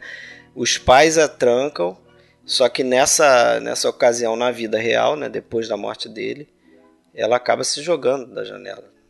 É. E, e, então, assim, é uma coisa absolutamente trágica. E o roteiro do Jansson tratava disso, mostrava esse após a morte dele no dia seguinte tal. O Becker eliminou completamente isso porque naturalmente o filme dele era em primeira pessoa, né? Era a vida do do, do, do Modigliani é, e ele morrendo acabou a história, né? Não tinha por que mostrar isso depois, né? É, eu acho que andou muito bem, né? Seria um final é, totalmente diferente, né? Totalmente. E é, é um personagem que, que, que, que, é, que é muito interessante a maneira que ele constrói, porque se a gente prestar atenção, nada sai dele, né? Só arte. Né? Não sai amor, não sai dedicação. É, tudo que ele consegue, ele consegue porque alguém consegue para ele. O dinheiro para aluguel, a bebida, o comprador dos quadros, a comida. Até quando a Gianni volta, ele só consegue voltar para ela porque a Lulu vê ela correndo e diz: Não, vem cá que ela tá voltando. Então nada que ele consegue, ele consegue por conta própria, né? Isso, é, isso é triste, é. o filme Não, inteiro. Até a relação dele com a, com a Jane, né? Porque depois ela revela para ele que ela estava querendo encontrar ele. Não foi um encontro por acaso dos dois, não foi Exato. um mérito dele que a conquistou ali por alguma coisa que ele falou. Na verdade, ela estava interessada nele como artista, viu ele na rua, gostou do rosto dele também, e aí quis se aproximar. Eu acho legal essa, é, o uso da mulher, das duas mulheres né, que ele faz também. Porque você Isso, vê. Você um, falar da outra, né? A Beatriz, é, que é, né? Que é, que é Lili Palmer. Você vê um primeiro, um primeiro parte da história que, que é a relação dele com a amante, né? E depois a segunda relação dele, que é a relação com a esposa, né? Isso está bem dividido no filme. Essas coisas quase que não, não tem interseção, né? Tem só uma cena no final lá com o negócio do elevador, né? E ainda tem uma terceira, né? Que é aquela dona do bar lá, que é até uma italiana lá é, faz mas isso é aquela uma história pregressa ali, né? É, uma coisa, coisa aconteceu tem, antes tem da história do ali. filme, né? Tem alguma parada ali. É para dizer que não que, que vem de longe, né? Que aquilo ali vem de longe. Mas é pois é interessante é, isso que vocês é. comentaram, porque uh, apesar de mudar mudar a, a personagem sai da Amante e vai para Gianni, é, é, mais forte do que ele. Né? Tem uma cena que eu, que eu para mim a cena que mais me marcou no filme, ele volta bêbado para casa e ela tá esperando ele, ela tá na cama esperando ele com uma vela. E a vela naquele momento tá iluminando ela. Ele chega, ele mal fala com ela, o que, que ele faz? Ele pega a vela da mão dela e sai de perto dela e bota a vela na frente do quadro. E aí o, o Becker filma isso em profundidade, então é, no início da cena ela está iluminada, ela, ele tira a vela de perto dela para poder filmar, para poder uh, pintar, e ela vai começando a sumir na escuridão enquanto o quadro onde ele está começa a ficar iluminado. Ali mostra que ele, ele claramente ele tá fazendo uma escolha, ele está fazendo uma opção que é mais forte do que ele, ele não conseguir levar adiante esses, esse amor que ele tem por ela e ele faz uma escolha ali. E é muito interessante como a luz atua nessa, nessa cena específica. Agora, pô, uma coisa que, eu, que me chama atenção, né? Ele vinha de dois filmes coloridos, vai fazer um filme sobre um pintor e opta pelo preto e branco. Eu acho que não, não é à toa esse, esse preto e branco aí, né? Eu acho que tem, tá casado com essa coisa de não, não dar atenção à pintura, né? Ele não quer expor a pintura na sua, no seu esplendor, Exato. né? Das cores e tal. Se por acaso aparece de relance, como aparece realmente, não dá para dizer que não aparece nada das pinturas dele parece alguma coisa, mas muito menos do que se esperaria de um filme que fosse uma, uma biopic tradicional, né, que ia mostrar ali por alguns segundos um quadro. É... Não tira atenção, né? Não tira atenção para a história do personagem, que é a coisa mais importante. E é interessante porque eu vi esse filme, gente, eu vi esse filme uh, perto de quando eu revi o Sede de Viver, né, que a gente está preparando a nossa live sobre direção de fotografia. E são histórias muito de, de, personagens muito semelhantes, né, o Van Gogh e o Modigliani, e com tratamentos completamente diferentes. E me veio exatamente isso que tu pensou, Alexandre, do uso da cor num filme e da ausência total da cor em outro, porque o objetivo é outro. Outra, é outra mostra disso, e não querer exibir, né? Você vê que em vários momentos no apartamento os quadros ficam é, meio que amontoados assim, em pé e virados para a parede. Né? parede. você não viu. Você não, não, geralmente quando você vê ele pintando, você vê a câmera apontada para ele, né? E não, não, não conseguindo você, ver o que ele tá pintando. Eu, eu, acho que a primeira vez que você vê ele pintando mesmo, você vê ele desenhando antes, mas pintando mesmo, é só depois, já quase na metade do filme, quando ele tá com a, com a, com a Jane, né? Que eles estão até no, tem uma cena no campo e ele tá pintando ela, tá pintando a paisagem também e tal. E aí, assim, né, cara, o final, no final, quando ele já, já, é, ele já se foi, né? e a Jane ainda não sabe, né? E ele vai lá, o, o personagem do Morel vai lá e aí sim aparecem vários quadros, né? Mas ali já, já é o, vamos dizer, a coda do, a história do, do Modigliani já acabou. Apesar da, da, da exposição. É, a, a, própria exposição dele mal aparece os quadros, né? É. A própria exposição Exatamente, a gente mal consegue né? ver os quadros é, pendurados isso, na parede. É, exatamente. Agora, falando ali, uma hora vocês falaram da, da quando a Gianni volta. Porra, né, que, tem um momento em que ele, tá na, ele chega na janela, ele tá esperando ela. Pô, eu acho tão bonito aquele plano, cara. Não sei se vocês vão lembrar que, que a câmera meio que faz um movimento circular como se fosse acompanhando bem subjetivo assim o olhar dele. Ele olha para um lado da, lá para um lado da rua e, e, a câmera gira toda, percorre todo até o outro lado. Assim. É isso, eu achei, bem, chamou atenção assim, né? Não era uma, uma coisa muito é, comum assim. Mas é, é, é interessante esse plano porque não tem como você não lembrar do plano anterior em que ele faz isso, ele vê ela e aí no final ele faz esse, esse mesmo olhar, a gente tem aquele mesmo enquadramento buscando ela e a rua tá vazia. E, na minha cabeça a imagem que veio imediatamente foi a dela ali. Então a gente meio que divide com ele essa frustração de, de ele não estar tá encontrando ela ali, porque vem na memória, né? É muito, muito recente no próprio filme. Sim. Então, agora, assim, antes da gente ir para o último filme, só vamos aproveitar para citar melhor ali aquele artigo que você comentou e que tem muito a ver com essa coisa do, do autorismo aí do, do Becker, né? Porque é, nos estudos aí para né, a gente fazer essa gravação, a gente chegou a um artigo que o Becker escreveu para uma, acho que uma revista em 47, 1947, é, em que ele fala ele tinha vários artigos escritos para a revista, né? O Fábio achou ali uma fonte com vários artigos, né? Um deles até falava mal da dublagem, né? Como você já comentou, mas nesse aí que eu acho que é o, que é o mais relevante aqui para nós nesse momento, ele ele ele, ele fala claramente assim que não, não vamos trazer palavra por palavra, mas é, ele, ele diz que basicamente que diretor que é diretor tem que ser autor de seus filmes. Né? O título do, do artigo, inclusive, é esse, né? É, o autor total de seus filmes, o diretor é o. É, eu, eu agora vou ter que localizar aqui, eu me perdi na, nas anotações, mas ele é alguma coisa nesse sentido. Fala aí, Fábio. Ele chega a dizer que, que, que, que ele chega a dizer que uh, o diretor que se contenta em fazer filme que foi dirigido ou escrito por outra pessoa, né, não são autores, eles são capatazes mais ou menos habilidosos. E ele diz que não despreza, mas tem pena de gente que assina um filme sem ser totalmente responsável por tudo que está dentro daquele filme. Né? Como ele diz, a gente não impõe uma escolha para vocês, mas quem não sabe escolher não me interessa. É mais ou menos isso que ele coloca ali. Isso uh, antes da gente ter aquela explosão, né, do da Carrier defendendo uh, o cinema política do autor. 47, né? né, cara? O título é o seguinte, ó, o autor de filmes, dois pontos, um autor completo. Então ele, ele porra, cara, isso é a teoria de autor. Uh, 12 anos, sei lá quantos anos antes disso começar, 10 anos antes, a gente se pipocar lá na turma da Carrier. Então não é à toa que ele tem essa vinculação com a novela Wagner. Agora que interessante, a gente falou tanto dessa vinculação dele com o Renoir lá de trás e essa vinculação com a novela Wagner. Realmente era um cara que estava fazendo uma ligação bonita aí, né? Total. Inclusive uh, em parcerias, né? Você falou do Alibaba, a gente comentou antes da, da, da, da gravação aqui, o Jacques Rivert foi assistente do Becker ali em 54, né? Então ele tem, ele tem participação, o toque, o toque da, da, da participação dos personagens, dos, dos, desses personagens da Carrier.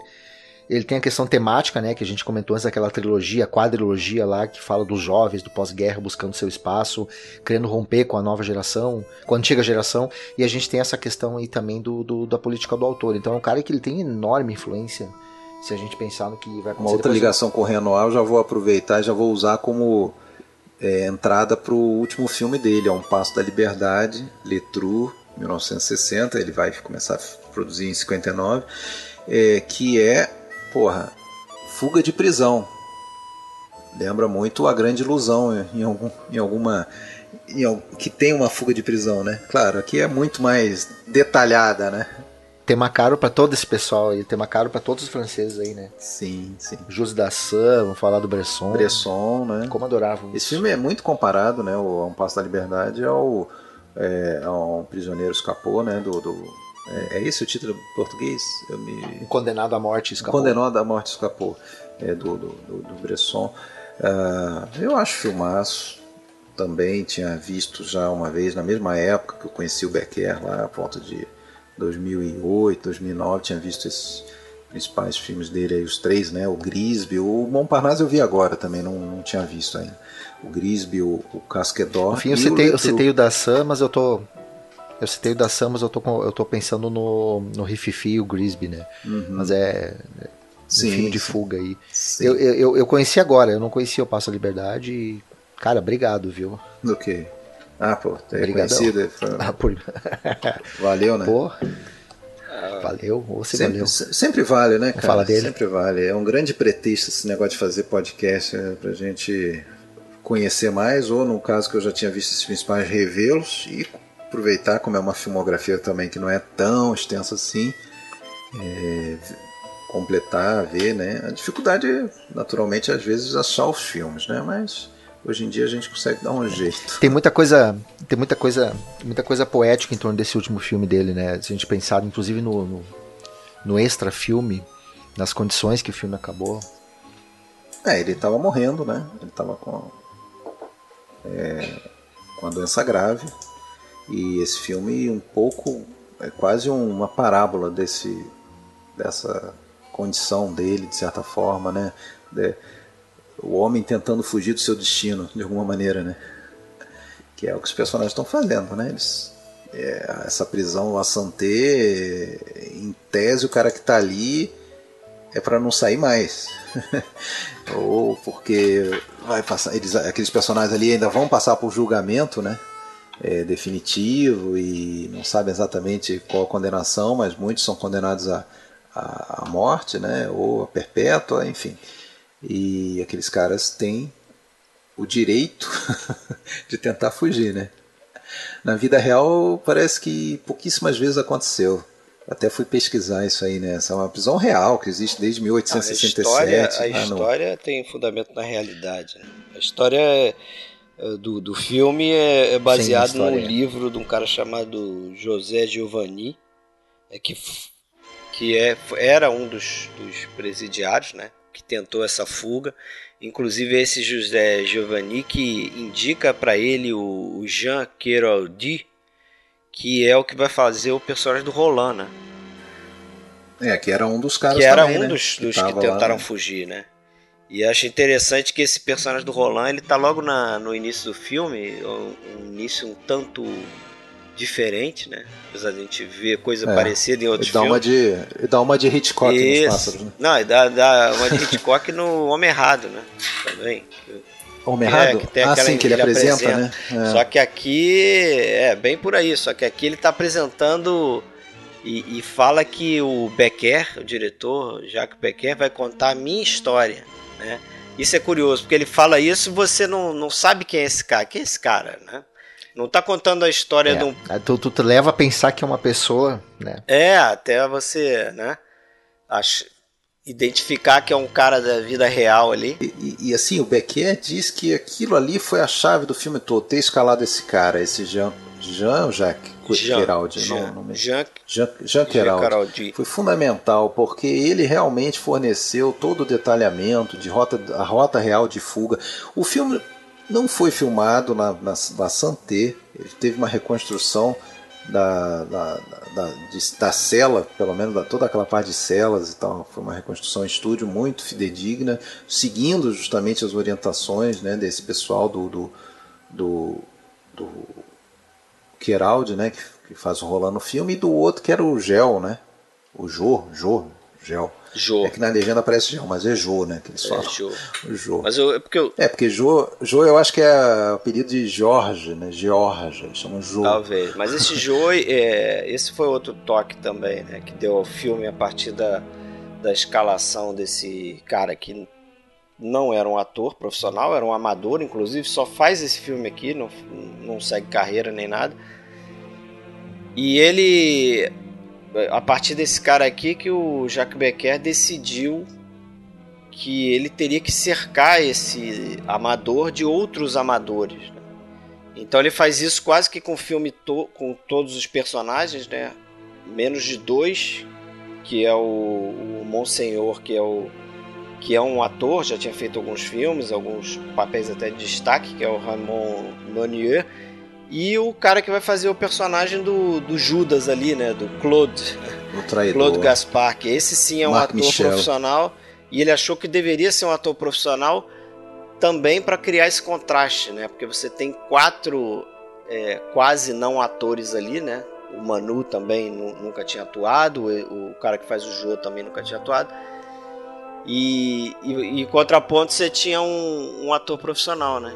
Que aí faria um, personagem que é um Judas mesmo. É um traidor. Ele, esse filme, o Jacques Becker, ele trabalhou em família, assim, dá para dizer, porque tinha o filho dele como assistente, Jean Becker. É, a filha era. pessoas a ali. Filha tinha, era a filha era continuista. continuista. o cunhado é diretor de fotografia, é. E o cunhado era diretor de fotografia. É, o cunhado era o, era o Gislan Cloquet, cara famoso, né? Ele fez o teste com Roman Polanski, fez a Grande Testemunha com Bresson. Mas o, o, filho dele, ele era esportista e tal, né? Jogava vôlei jogava futebol. E aí, colega de vôlei dele era o Michel Constantin. Que aí, pesquisando, eu vi que, porra, o cara chegou a ser eleito um dos 12 melhores, 12 melhores jogadores de vôlei da história na França. Que é o cara que vai pro filme fazer o papel do mas ele segue jogo, carreira. Né? E o outro era o colega de futebol, né? Era o Felipe Leroy. E esse sim, ao contrário do Constantin, esse virou ator mesmo. Tá uma não, porrada de filme também. aí. Constantin fez é. vários filmes. Não, qual que você falou que não fez outro o, filme? O Querodi lá, o, que era o presidiário. Ah, sim, desculpa, o Querodi, sim. Os dois viraram atores Leroy, depois, é, né? É. E eles tinham realmente uma vergonha ali com as câmeras, né? Eram completos amadores, né? E, e, e, nisso ajudou muito criar esse ambiente assim de, de recheado de, de, amadores ali. Né? Mas eu, eu, tinha só notado, só rapidinho, você falou, essa tentativa aconteceu, mas foi só uma tentativa. Agora, fuga real nessa prisão, nesse tempo todo registradas, foram só três. Né? Um cara fugiu em 1927, é, 13 dias depois que ele foi preso, ele conseguiu fugir. É, Teve um outro cara que fugiu em 1978.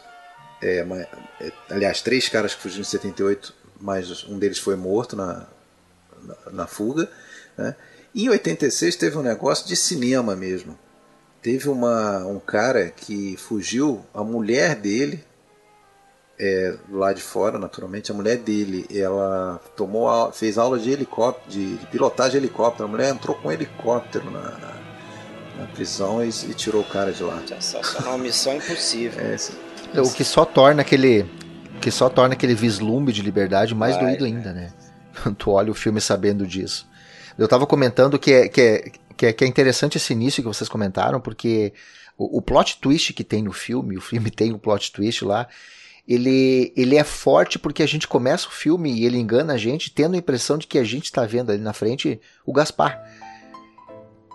Aí a gente tem não, esse cara vai fugir da prisão, esse cara vai conseguir sair. A gente fica toda essa ideia quando você fica vendo o filme, e isso só reforça, isso é uma estratégia de gênio de colocar essa, esse depoimento inicial ali, porque isso te conduz ao longo do filme inteiro a ter uma perspectiva que no fim das contas ele vai ele vai tentar subverter. Mas você depois. diz o quê? Que, que a gente acha que ele vai contar a história do do Gaspar.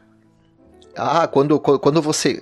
Quando eu vejo aquele cara falando, depois eu vejo que eu, eu estou acompanhando ah, o Gaspar sim. entrando na cela, eu estou acompanhando o Gaspar sendo aceito, a minha visão ao longo de todo o filme é que quem eu vi ali no início do ah, filme foi o sim, Gaspar. Entendi. Mas... E isso aí é genial, pela maneira como ele vai, vai, vai, vai trabalhar isso ao longo do filme com a gente. É, não, eu acho, eu acho genial é porque ele, ele, ele muda o foco justamente do protagonista, né? apesar do outro ter dito que era a história dele, mas você começa a acompanhar o protagonista que é, no final você vai descobrir que é um traidor, né? que é o Judas, como ele falou. E aí essa percepção do, do Jacques Becker é, é que o José Giovanni destaca no, no documentário ali, porque ele diz que o ele, ele, diz que ah, diretores tem vários, né? Os caras pegam a história e, e, fazem, sabem transformar aquilo num filme. O gênio, um diretor genial, é o cara que tem o ponto de vista.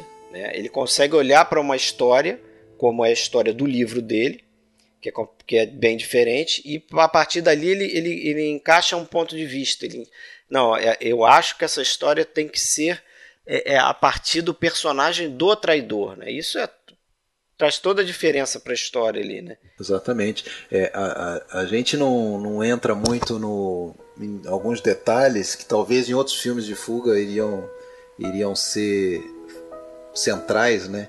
Como o que cada um fez ali, é, se era culpado ou inocente, é, a vida pregressa. Não, o personagem que você mais sabe sobre é, é do, do, traidor. traidor. Né? Não, e, que é o único que se diz inocente, né? É, pois é. A gente, a gente é, acaba sendo irônico no final do filme, porque de todos eles, nenhum deles defende a sua inocência. O único que defende ser inocente é justamente o traidor. Sim. É. Agora, é, é interessante, né, que essa questão da aceitação dele ali, né, da, é, eles nunca aceitam plenamente, sempre tem uma desconfiança, né, sempre tem ali uma, uma pequena dúvida, mas eles não têm muita opção, né, cara, eles não vão desistir de tudo por causa de uma dúvida. E eles tentam realmente trazer o cara pro grupo. E aquela coisa que você até fez uma, uma thread bacana no, no Twitter, né, Fábio? Da, ah, da, da, da, das refeições, da, refeição, do momento da refeição, é. né? Que, porra, até o Fred tá falando de Judas aí, pô, você tem ali quase uma. Uma aquela coisa da última ali. Né? ceia ali, né? Das, é, porque é interessante esse lance das refeições.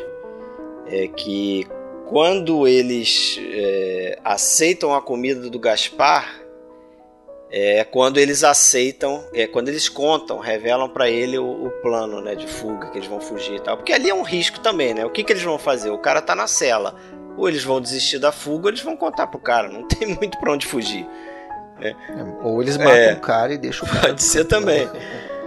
Mas é interessante. E acho que é isso que você, você falou na sua thread também, né? Porque naquela cena onde eles eles estão ali revelando pro Gaspar e estão contando as, a, os planos para ele e tal, é, até ele ser aceito no grupo, os planos são separados dele, né? Ele está sempre em contraposição com o plano de, dos outros, de outros dois que estão ali naquela cela. É, se eles, ah, é, e se eles estão todos sentados, ele está de pé, é. ou se ele senta, alguém levanta. Eles, Tem sempre uma oposição, juntos, né? Iguais, né? A, a, única coisa que quando nivela é justamente quando eles vão dividir a comida e estão os, os cinco no mesmo plano.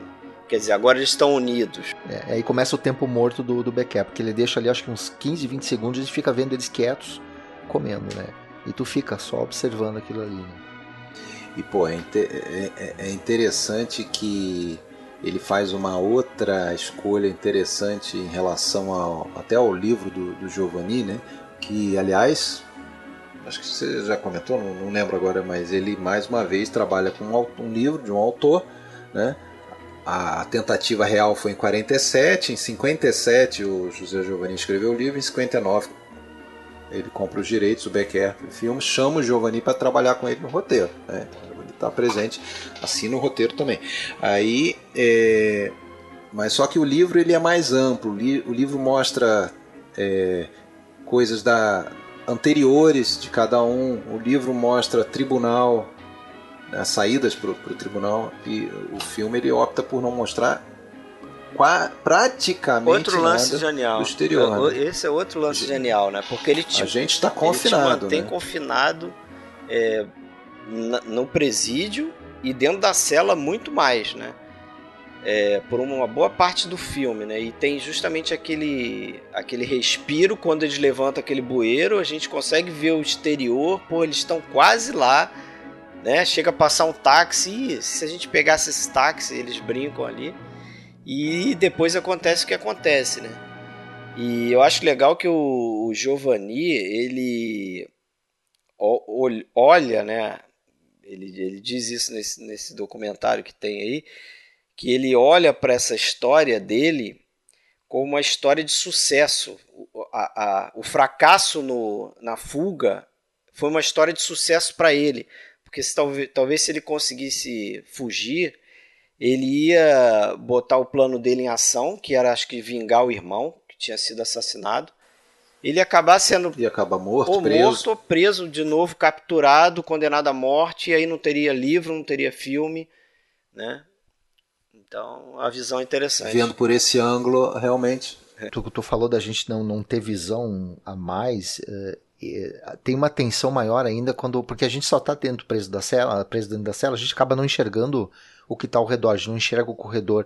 E isso dá aquelas cenas em que ele vai usar aquele espelho preso no, na escova de dente que eles fazem, espécie de, de, de periscópio, periscópio, que eles colocam ali para fora é, tu fica ainda mais tenso porque a gente não tem nenhuma ideia do que, que vai acontecer quando é. ele vira aquele, é, aquele espelho para olhar para outro lado. E isso ele usa muito bem lá no final, né? Mas é, a ideia de nós não sabermos o que está acontecendo ali fora, a gente ouve o passo dos, dos personagens. Tem uma coisa de som muito grande aí também, porque a gente ouve eles batendo para fazer aquele buraco e aquele barulho ensurdecedor, né? É, a mixagem de som que foi, foi até o Jean Becker que ele terminou a mixagem de som do filme, né? Depois Aquilo que, ali é a única filho, coisa que, o pai que eu morreu. Eu assim também.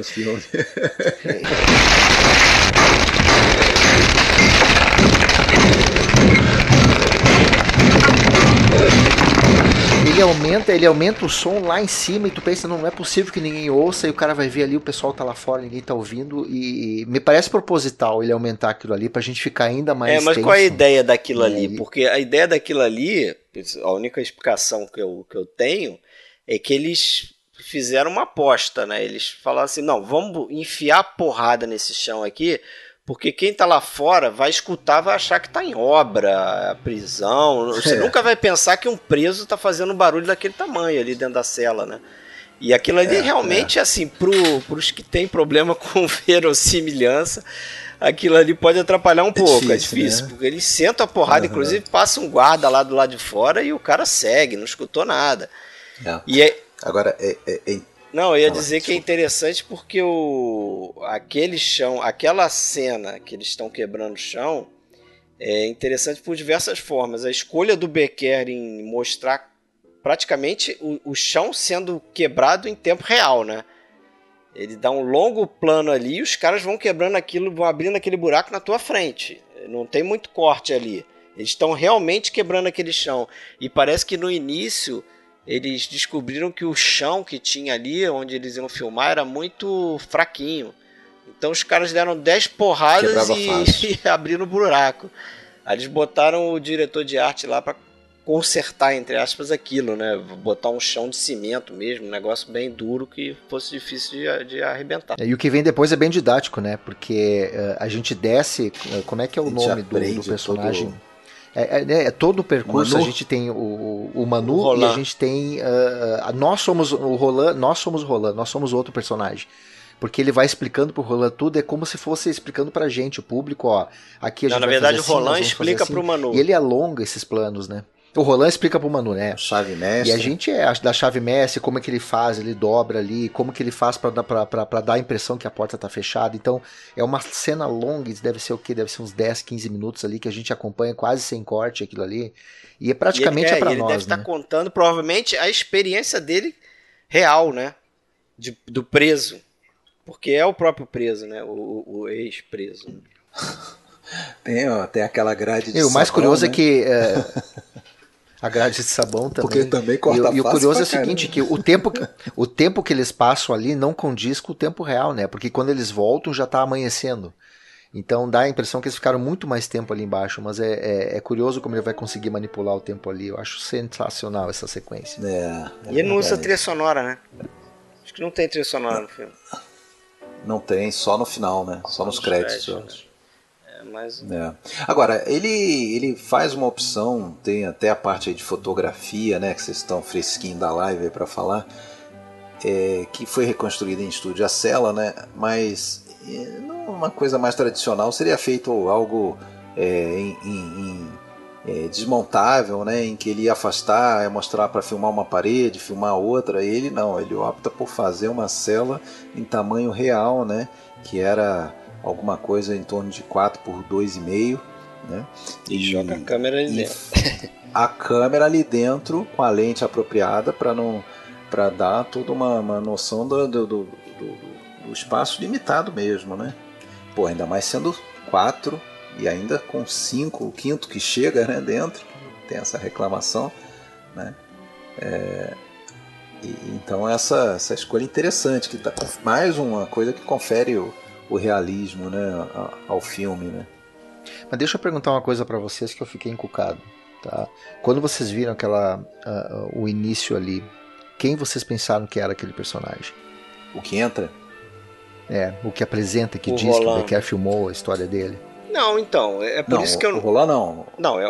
O, Qual? o- Como assim? Ah, o o da primeiro, apresentação? o, o primeiro personagem que aparece é o, é o personagem do Roland falando para sim.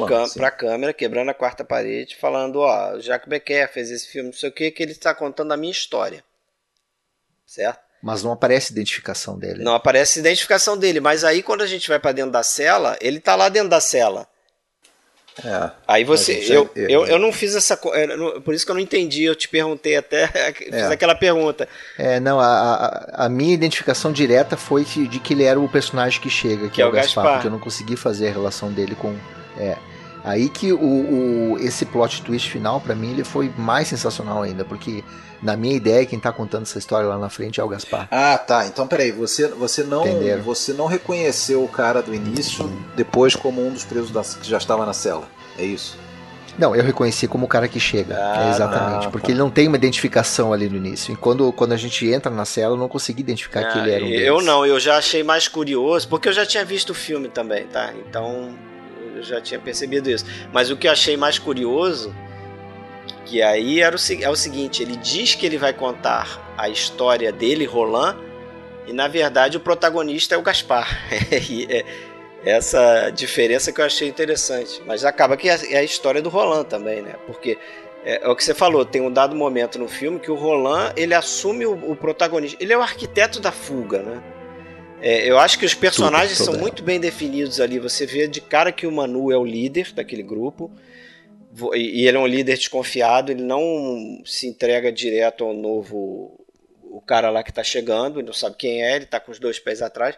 Você tem o personagem do Monsenhor, que é o, o mais dado ali, né? Ele já abraça o cara, me dá comida aqui, que eu quero comer a tua comida também.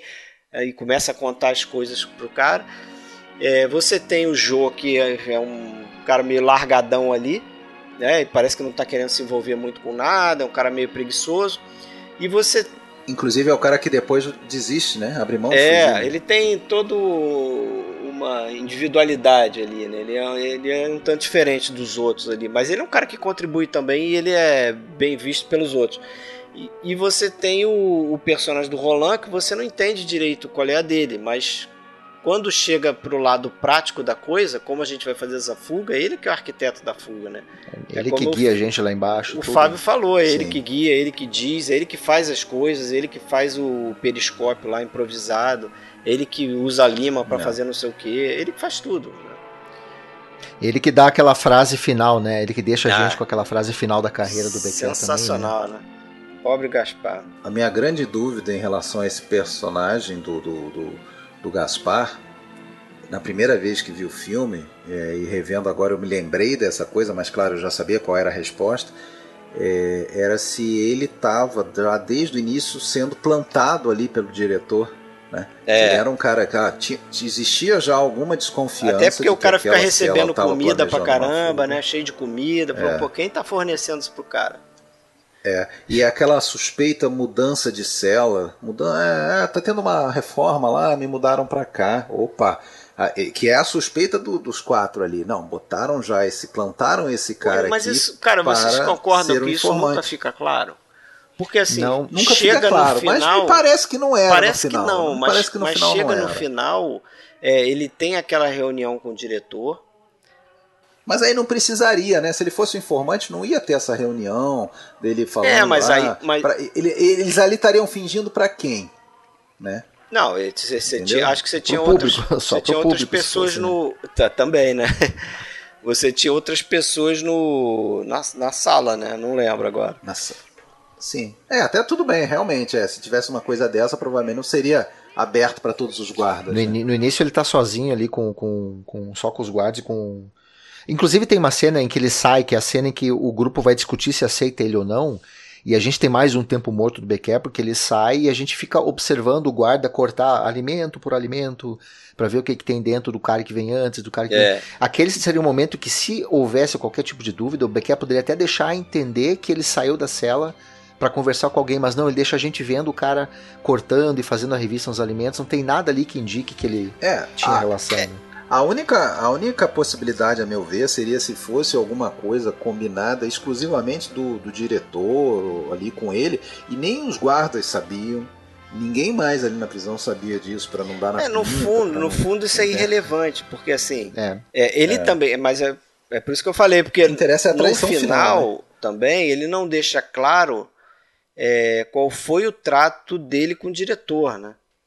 Porque você sabe que ele traiu para conseguir algum tipo de facilidade ali, porque naquele, naquele momento, é, momento... É, mas eu acho que ele tá, eu acho que ele decidiu trair só ali mesmo. Tanto, tanto é que ele tem aquela frase no meio do filme ali, que é aquele momento de revelação que muitos personagens nos vários filmes do Becker têm, né? Um momento em que o personagem tem uma auto, é, um momento de, de, de, de auto-entendimento né, que vai definir o seu, o seu destino ali. Ali ele vai definir o que ele vai fazer. É, não, ele disse que ele, então, se, pela primeira vez ele se sentia bem, né? À vontade consigo é, mesmo. Ele, eu acho que é sincero, acho que ele está sendo sincero naquele momento, quando ele fala que pela primeira vez ele se sente de alguma maneira aceito, ele se sente bem no ambiente e tal. Só que parece que a natureza dele é mais forte do que, do que isso, né? Ele acaba é, você vê, você vê que eu, eu acho até que ele, ele, ele quer realmente ser, ser fiel àquele pessoal ali, né? Porque, pensa bem, naquele momento em que ele chega na. na eles, única, única cena, né? Único momento de, de exterior, quando eles estão no bueiro ali. Eles poderiam fugir dali, né? Se você não tá preocupado com teus amigos. Ah, não, mas ali aí tem um problema que ele tá com o Manu, né? E é isso que eu acho, assim, os quatro é, eles são muito unidos entre si. Um não vai trair o outro, eles têm um código, eles têm uma ética entre eles ali. Não ia rolar ele sair com o Manu, chegar e fugir com ele ali. Não ia rolar mesmo, por conta do Manu. Por ele, talvez sim. É, agora, esse, esse fato, essa característica, é que eu acho que traz um impacto ainda maior quando chega o final e você descobre aquela traição, porque aquilo ali é uma uma faca no coração, né? Porque você, o, o filme todo, ele é tipo um exercício de paciência. É, é, você está acompanhando como aqueles caras estão fazendo umas coisas assim altamente inventivas e criativas para escapar daquele lugar. É um, uma trabalheira danada, as coisas que eles adaptam, que eles usam, sabe? E vão chegando ao seu objetivo, levanta o bueiro, a gente vê a, a, a, o plano lá de fora, beleza, eles vão conseguir escapar, e aí vem aqu aquela cortada no final, né? É... é aí que vem o, a força dessa frase, né? Porque quando ele trai os outros, ele trai a si mesmo. Isso, é. isso, vai, isso vai ter a, aquela rima que o Alexandre comentou com o próprio Casquidor, com, a, com o Grisby, a questão da lealdade, da amizade como algo impactante. E é muito interessante que a última frase de, do último filme do Becker seja justamente alguém lamentando pela falta de lealdade de, de um personagem, né? Que esse pobre Gaspar é a frase derradeira da, da carreira toda do Becker. É, Eu achei e, aquilo ali fenomenal. E Fenomenal. aí deixa eu fazer uma, uma provocação, algo que me ocorreu. Ele não poderia estar fazendo também um comentário a respeito da geração dele em relação à nova geração? Porque o cara que trai é justamente o caçula do grupo. É o cara que é visto como garoto, né? Ah, o garoto chegou e tal. Os outros são mais velhos. Você foi longe, hein? Por quê? Não. Por quê? Por que, que é o caçula que trai, né? Porque o que a gente. O que a gente. As brincadeiras que a gente sempre escutou foram essas, né? Nunca confie em alguém mais de 30, não é isso? Porque a geração mais nova é a geração do, das pessoas que têm ética. O cara de mais de 30, mais coroa, já está. Né, já tem a tendência a ser mais corrompível, de ser um cara mais. Né? E aqui acho que é o contrário, porque é um cara mais novo né, que trai. Eu não acho que essa escolha é aleatória, não. É porque de repente falta, falta a vivência de vida que deu aqueles quatro também a, essa percepção. Essa... Porque o se ele fosse escolher uma, um lado, ele escolheria o lado dos, dos novos que estão chegando ali no cinema francês e não do e não dos, dos, dos, contemporâneos dele lá dos anos 40 e 50. O Alexandre até comentou, imagina se o Becker não morre, o que, que ele seria dentro dessa geração da novela Vague? É, mas ele é cria do, do Jean Renoir, né? Que é da é, geração acha que pode anterior. ser uma autocrítica dele? Macau. Eu não sei, não uma sei. É uma... Dele. é que o, o Renoir ele era endeusado, né? É só uma provocação. Ele era endeusado pela geração da, da novela Vague. É só uma provocação. O fato é que é que pelo menos esses três filmes é, ele, ele gosta de um final mais mais trágico, né, onde as coisas não dão certo. Agora, o, o esse filme também não foi bem na bilheteria no lançamento. Eu acho que o momento, justamente, a, é, com essa questão da novela vaga explodindo aí, né, já é um filme talvez de um, de um, um modelo mais antigo, narrativo, não sei. Ah, e acaba que os filmes do Becker são meio que como as pinturas do Modigliani, né? Que só foi fazer sucesso depois de morto, né? É uma não, justiça seja feita. Vamos lembrar de novo que o Melville, em 60, quando o filme foi lançado, dizia que esse era o maior filme francês jamais realizado para ele. Créditos ao, ao Melville aí. O, o falece antes do lançamento, inclusive, desse filme. Né? É interessante, né? Porque ele, ele herda o filme do Orpheus que está morrendo e ele. Aliás, ele herda o Montparnasse do Orpheus que está morrendo e depois o filme seguinte é ele que, que morre no final da produção né? 1960.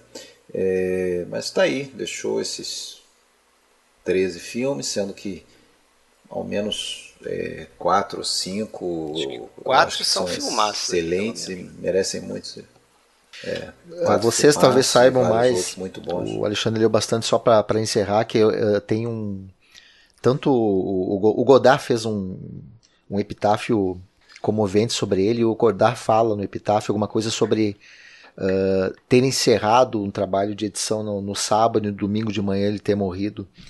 É, foi imediatamente depois, né? Foi logo depois que ele acabou a, a edição. Isso, é. É verdade. Coisa de horas depois. Devia ser é. o que estava segurando ele, ele, vivo ali, né? É. Completar a obra ali. Uhum. É. Ele, ele era casado segunda mulher dele, eu acho, com uma atriz chamada Françoise Fabian, que está viva ainda, acho que tem uns 90 e tantos anos. E ela está, inclusive, num, num, dos filmes aí recentes que saiu na, na caixa do Sérgio Corbucci, por um acaso, só por uma, uma trivia aí que eu estou falando, se alguém quiser saber quem é a Françoise Fabian. E o filho dele está é, vivo, diretor, Jean Becker, tem mas eu não realmente não sei se está nenhum filme dele. Não será abordado pelo podcast, o Jean Becker. É Mas o que será abordado pelo, pelo podcast no próximo é um filme de crime também, né? Um filme policial, filme noir, vai, neo-noir, pode ser? É, no, Isso, ajuste final, primeira vez que a gente vai fazer um filme dos irmãos Coen, certo? Baita. Baita filmaço também. Mas acho que tá bom, né? Duas horinhas Beleza. aí, quase duas horas de projeção. Du Becker demorou, demorou, mas foi bem, bem justificado. Foi. Assim. Saiu. Se a gente não calma, perder a gravação. Dá pra vibrar aí, ainda, tem que salvar. esperar eu montar esse negócio e jogar no feed. Aí a gente comemora. Tô gravando com dois microfones aqui. Mas é isso aí, Fábio. Obrigado aí pela sua presença, cara. Eu que agradeço sempre vocês. Show de bola. Obrigado, Fábio. Valeu pelos estudos, vez. pela dedicação e pela conversa aí. Ótimo papo. E valeu, Alexandre. Até a próxima. Seguimos forte. Valeu, Fred. Até a próxima também. Abraço.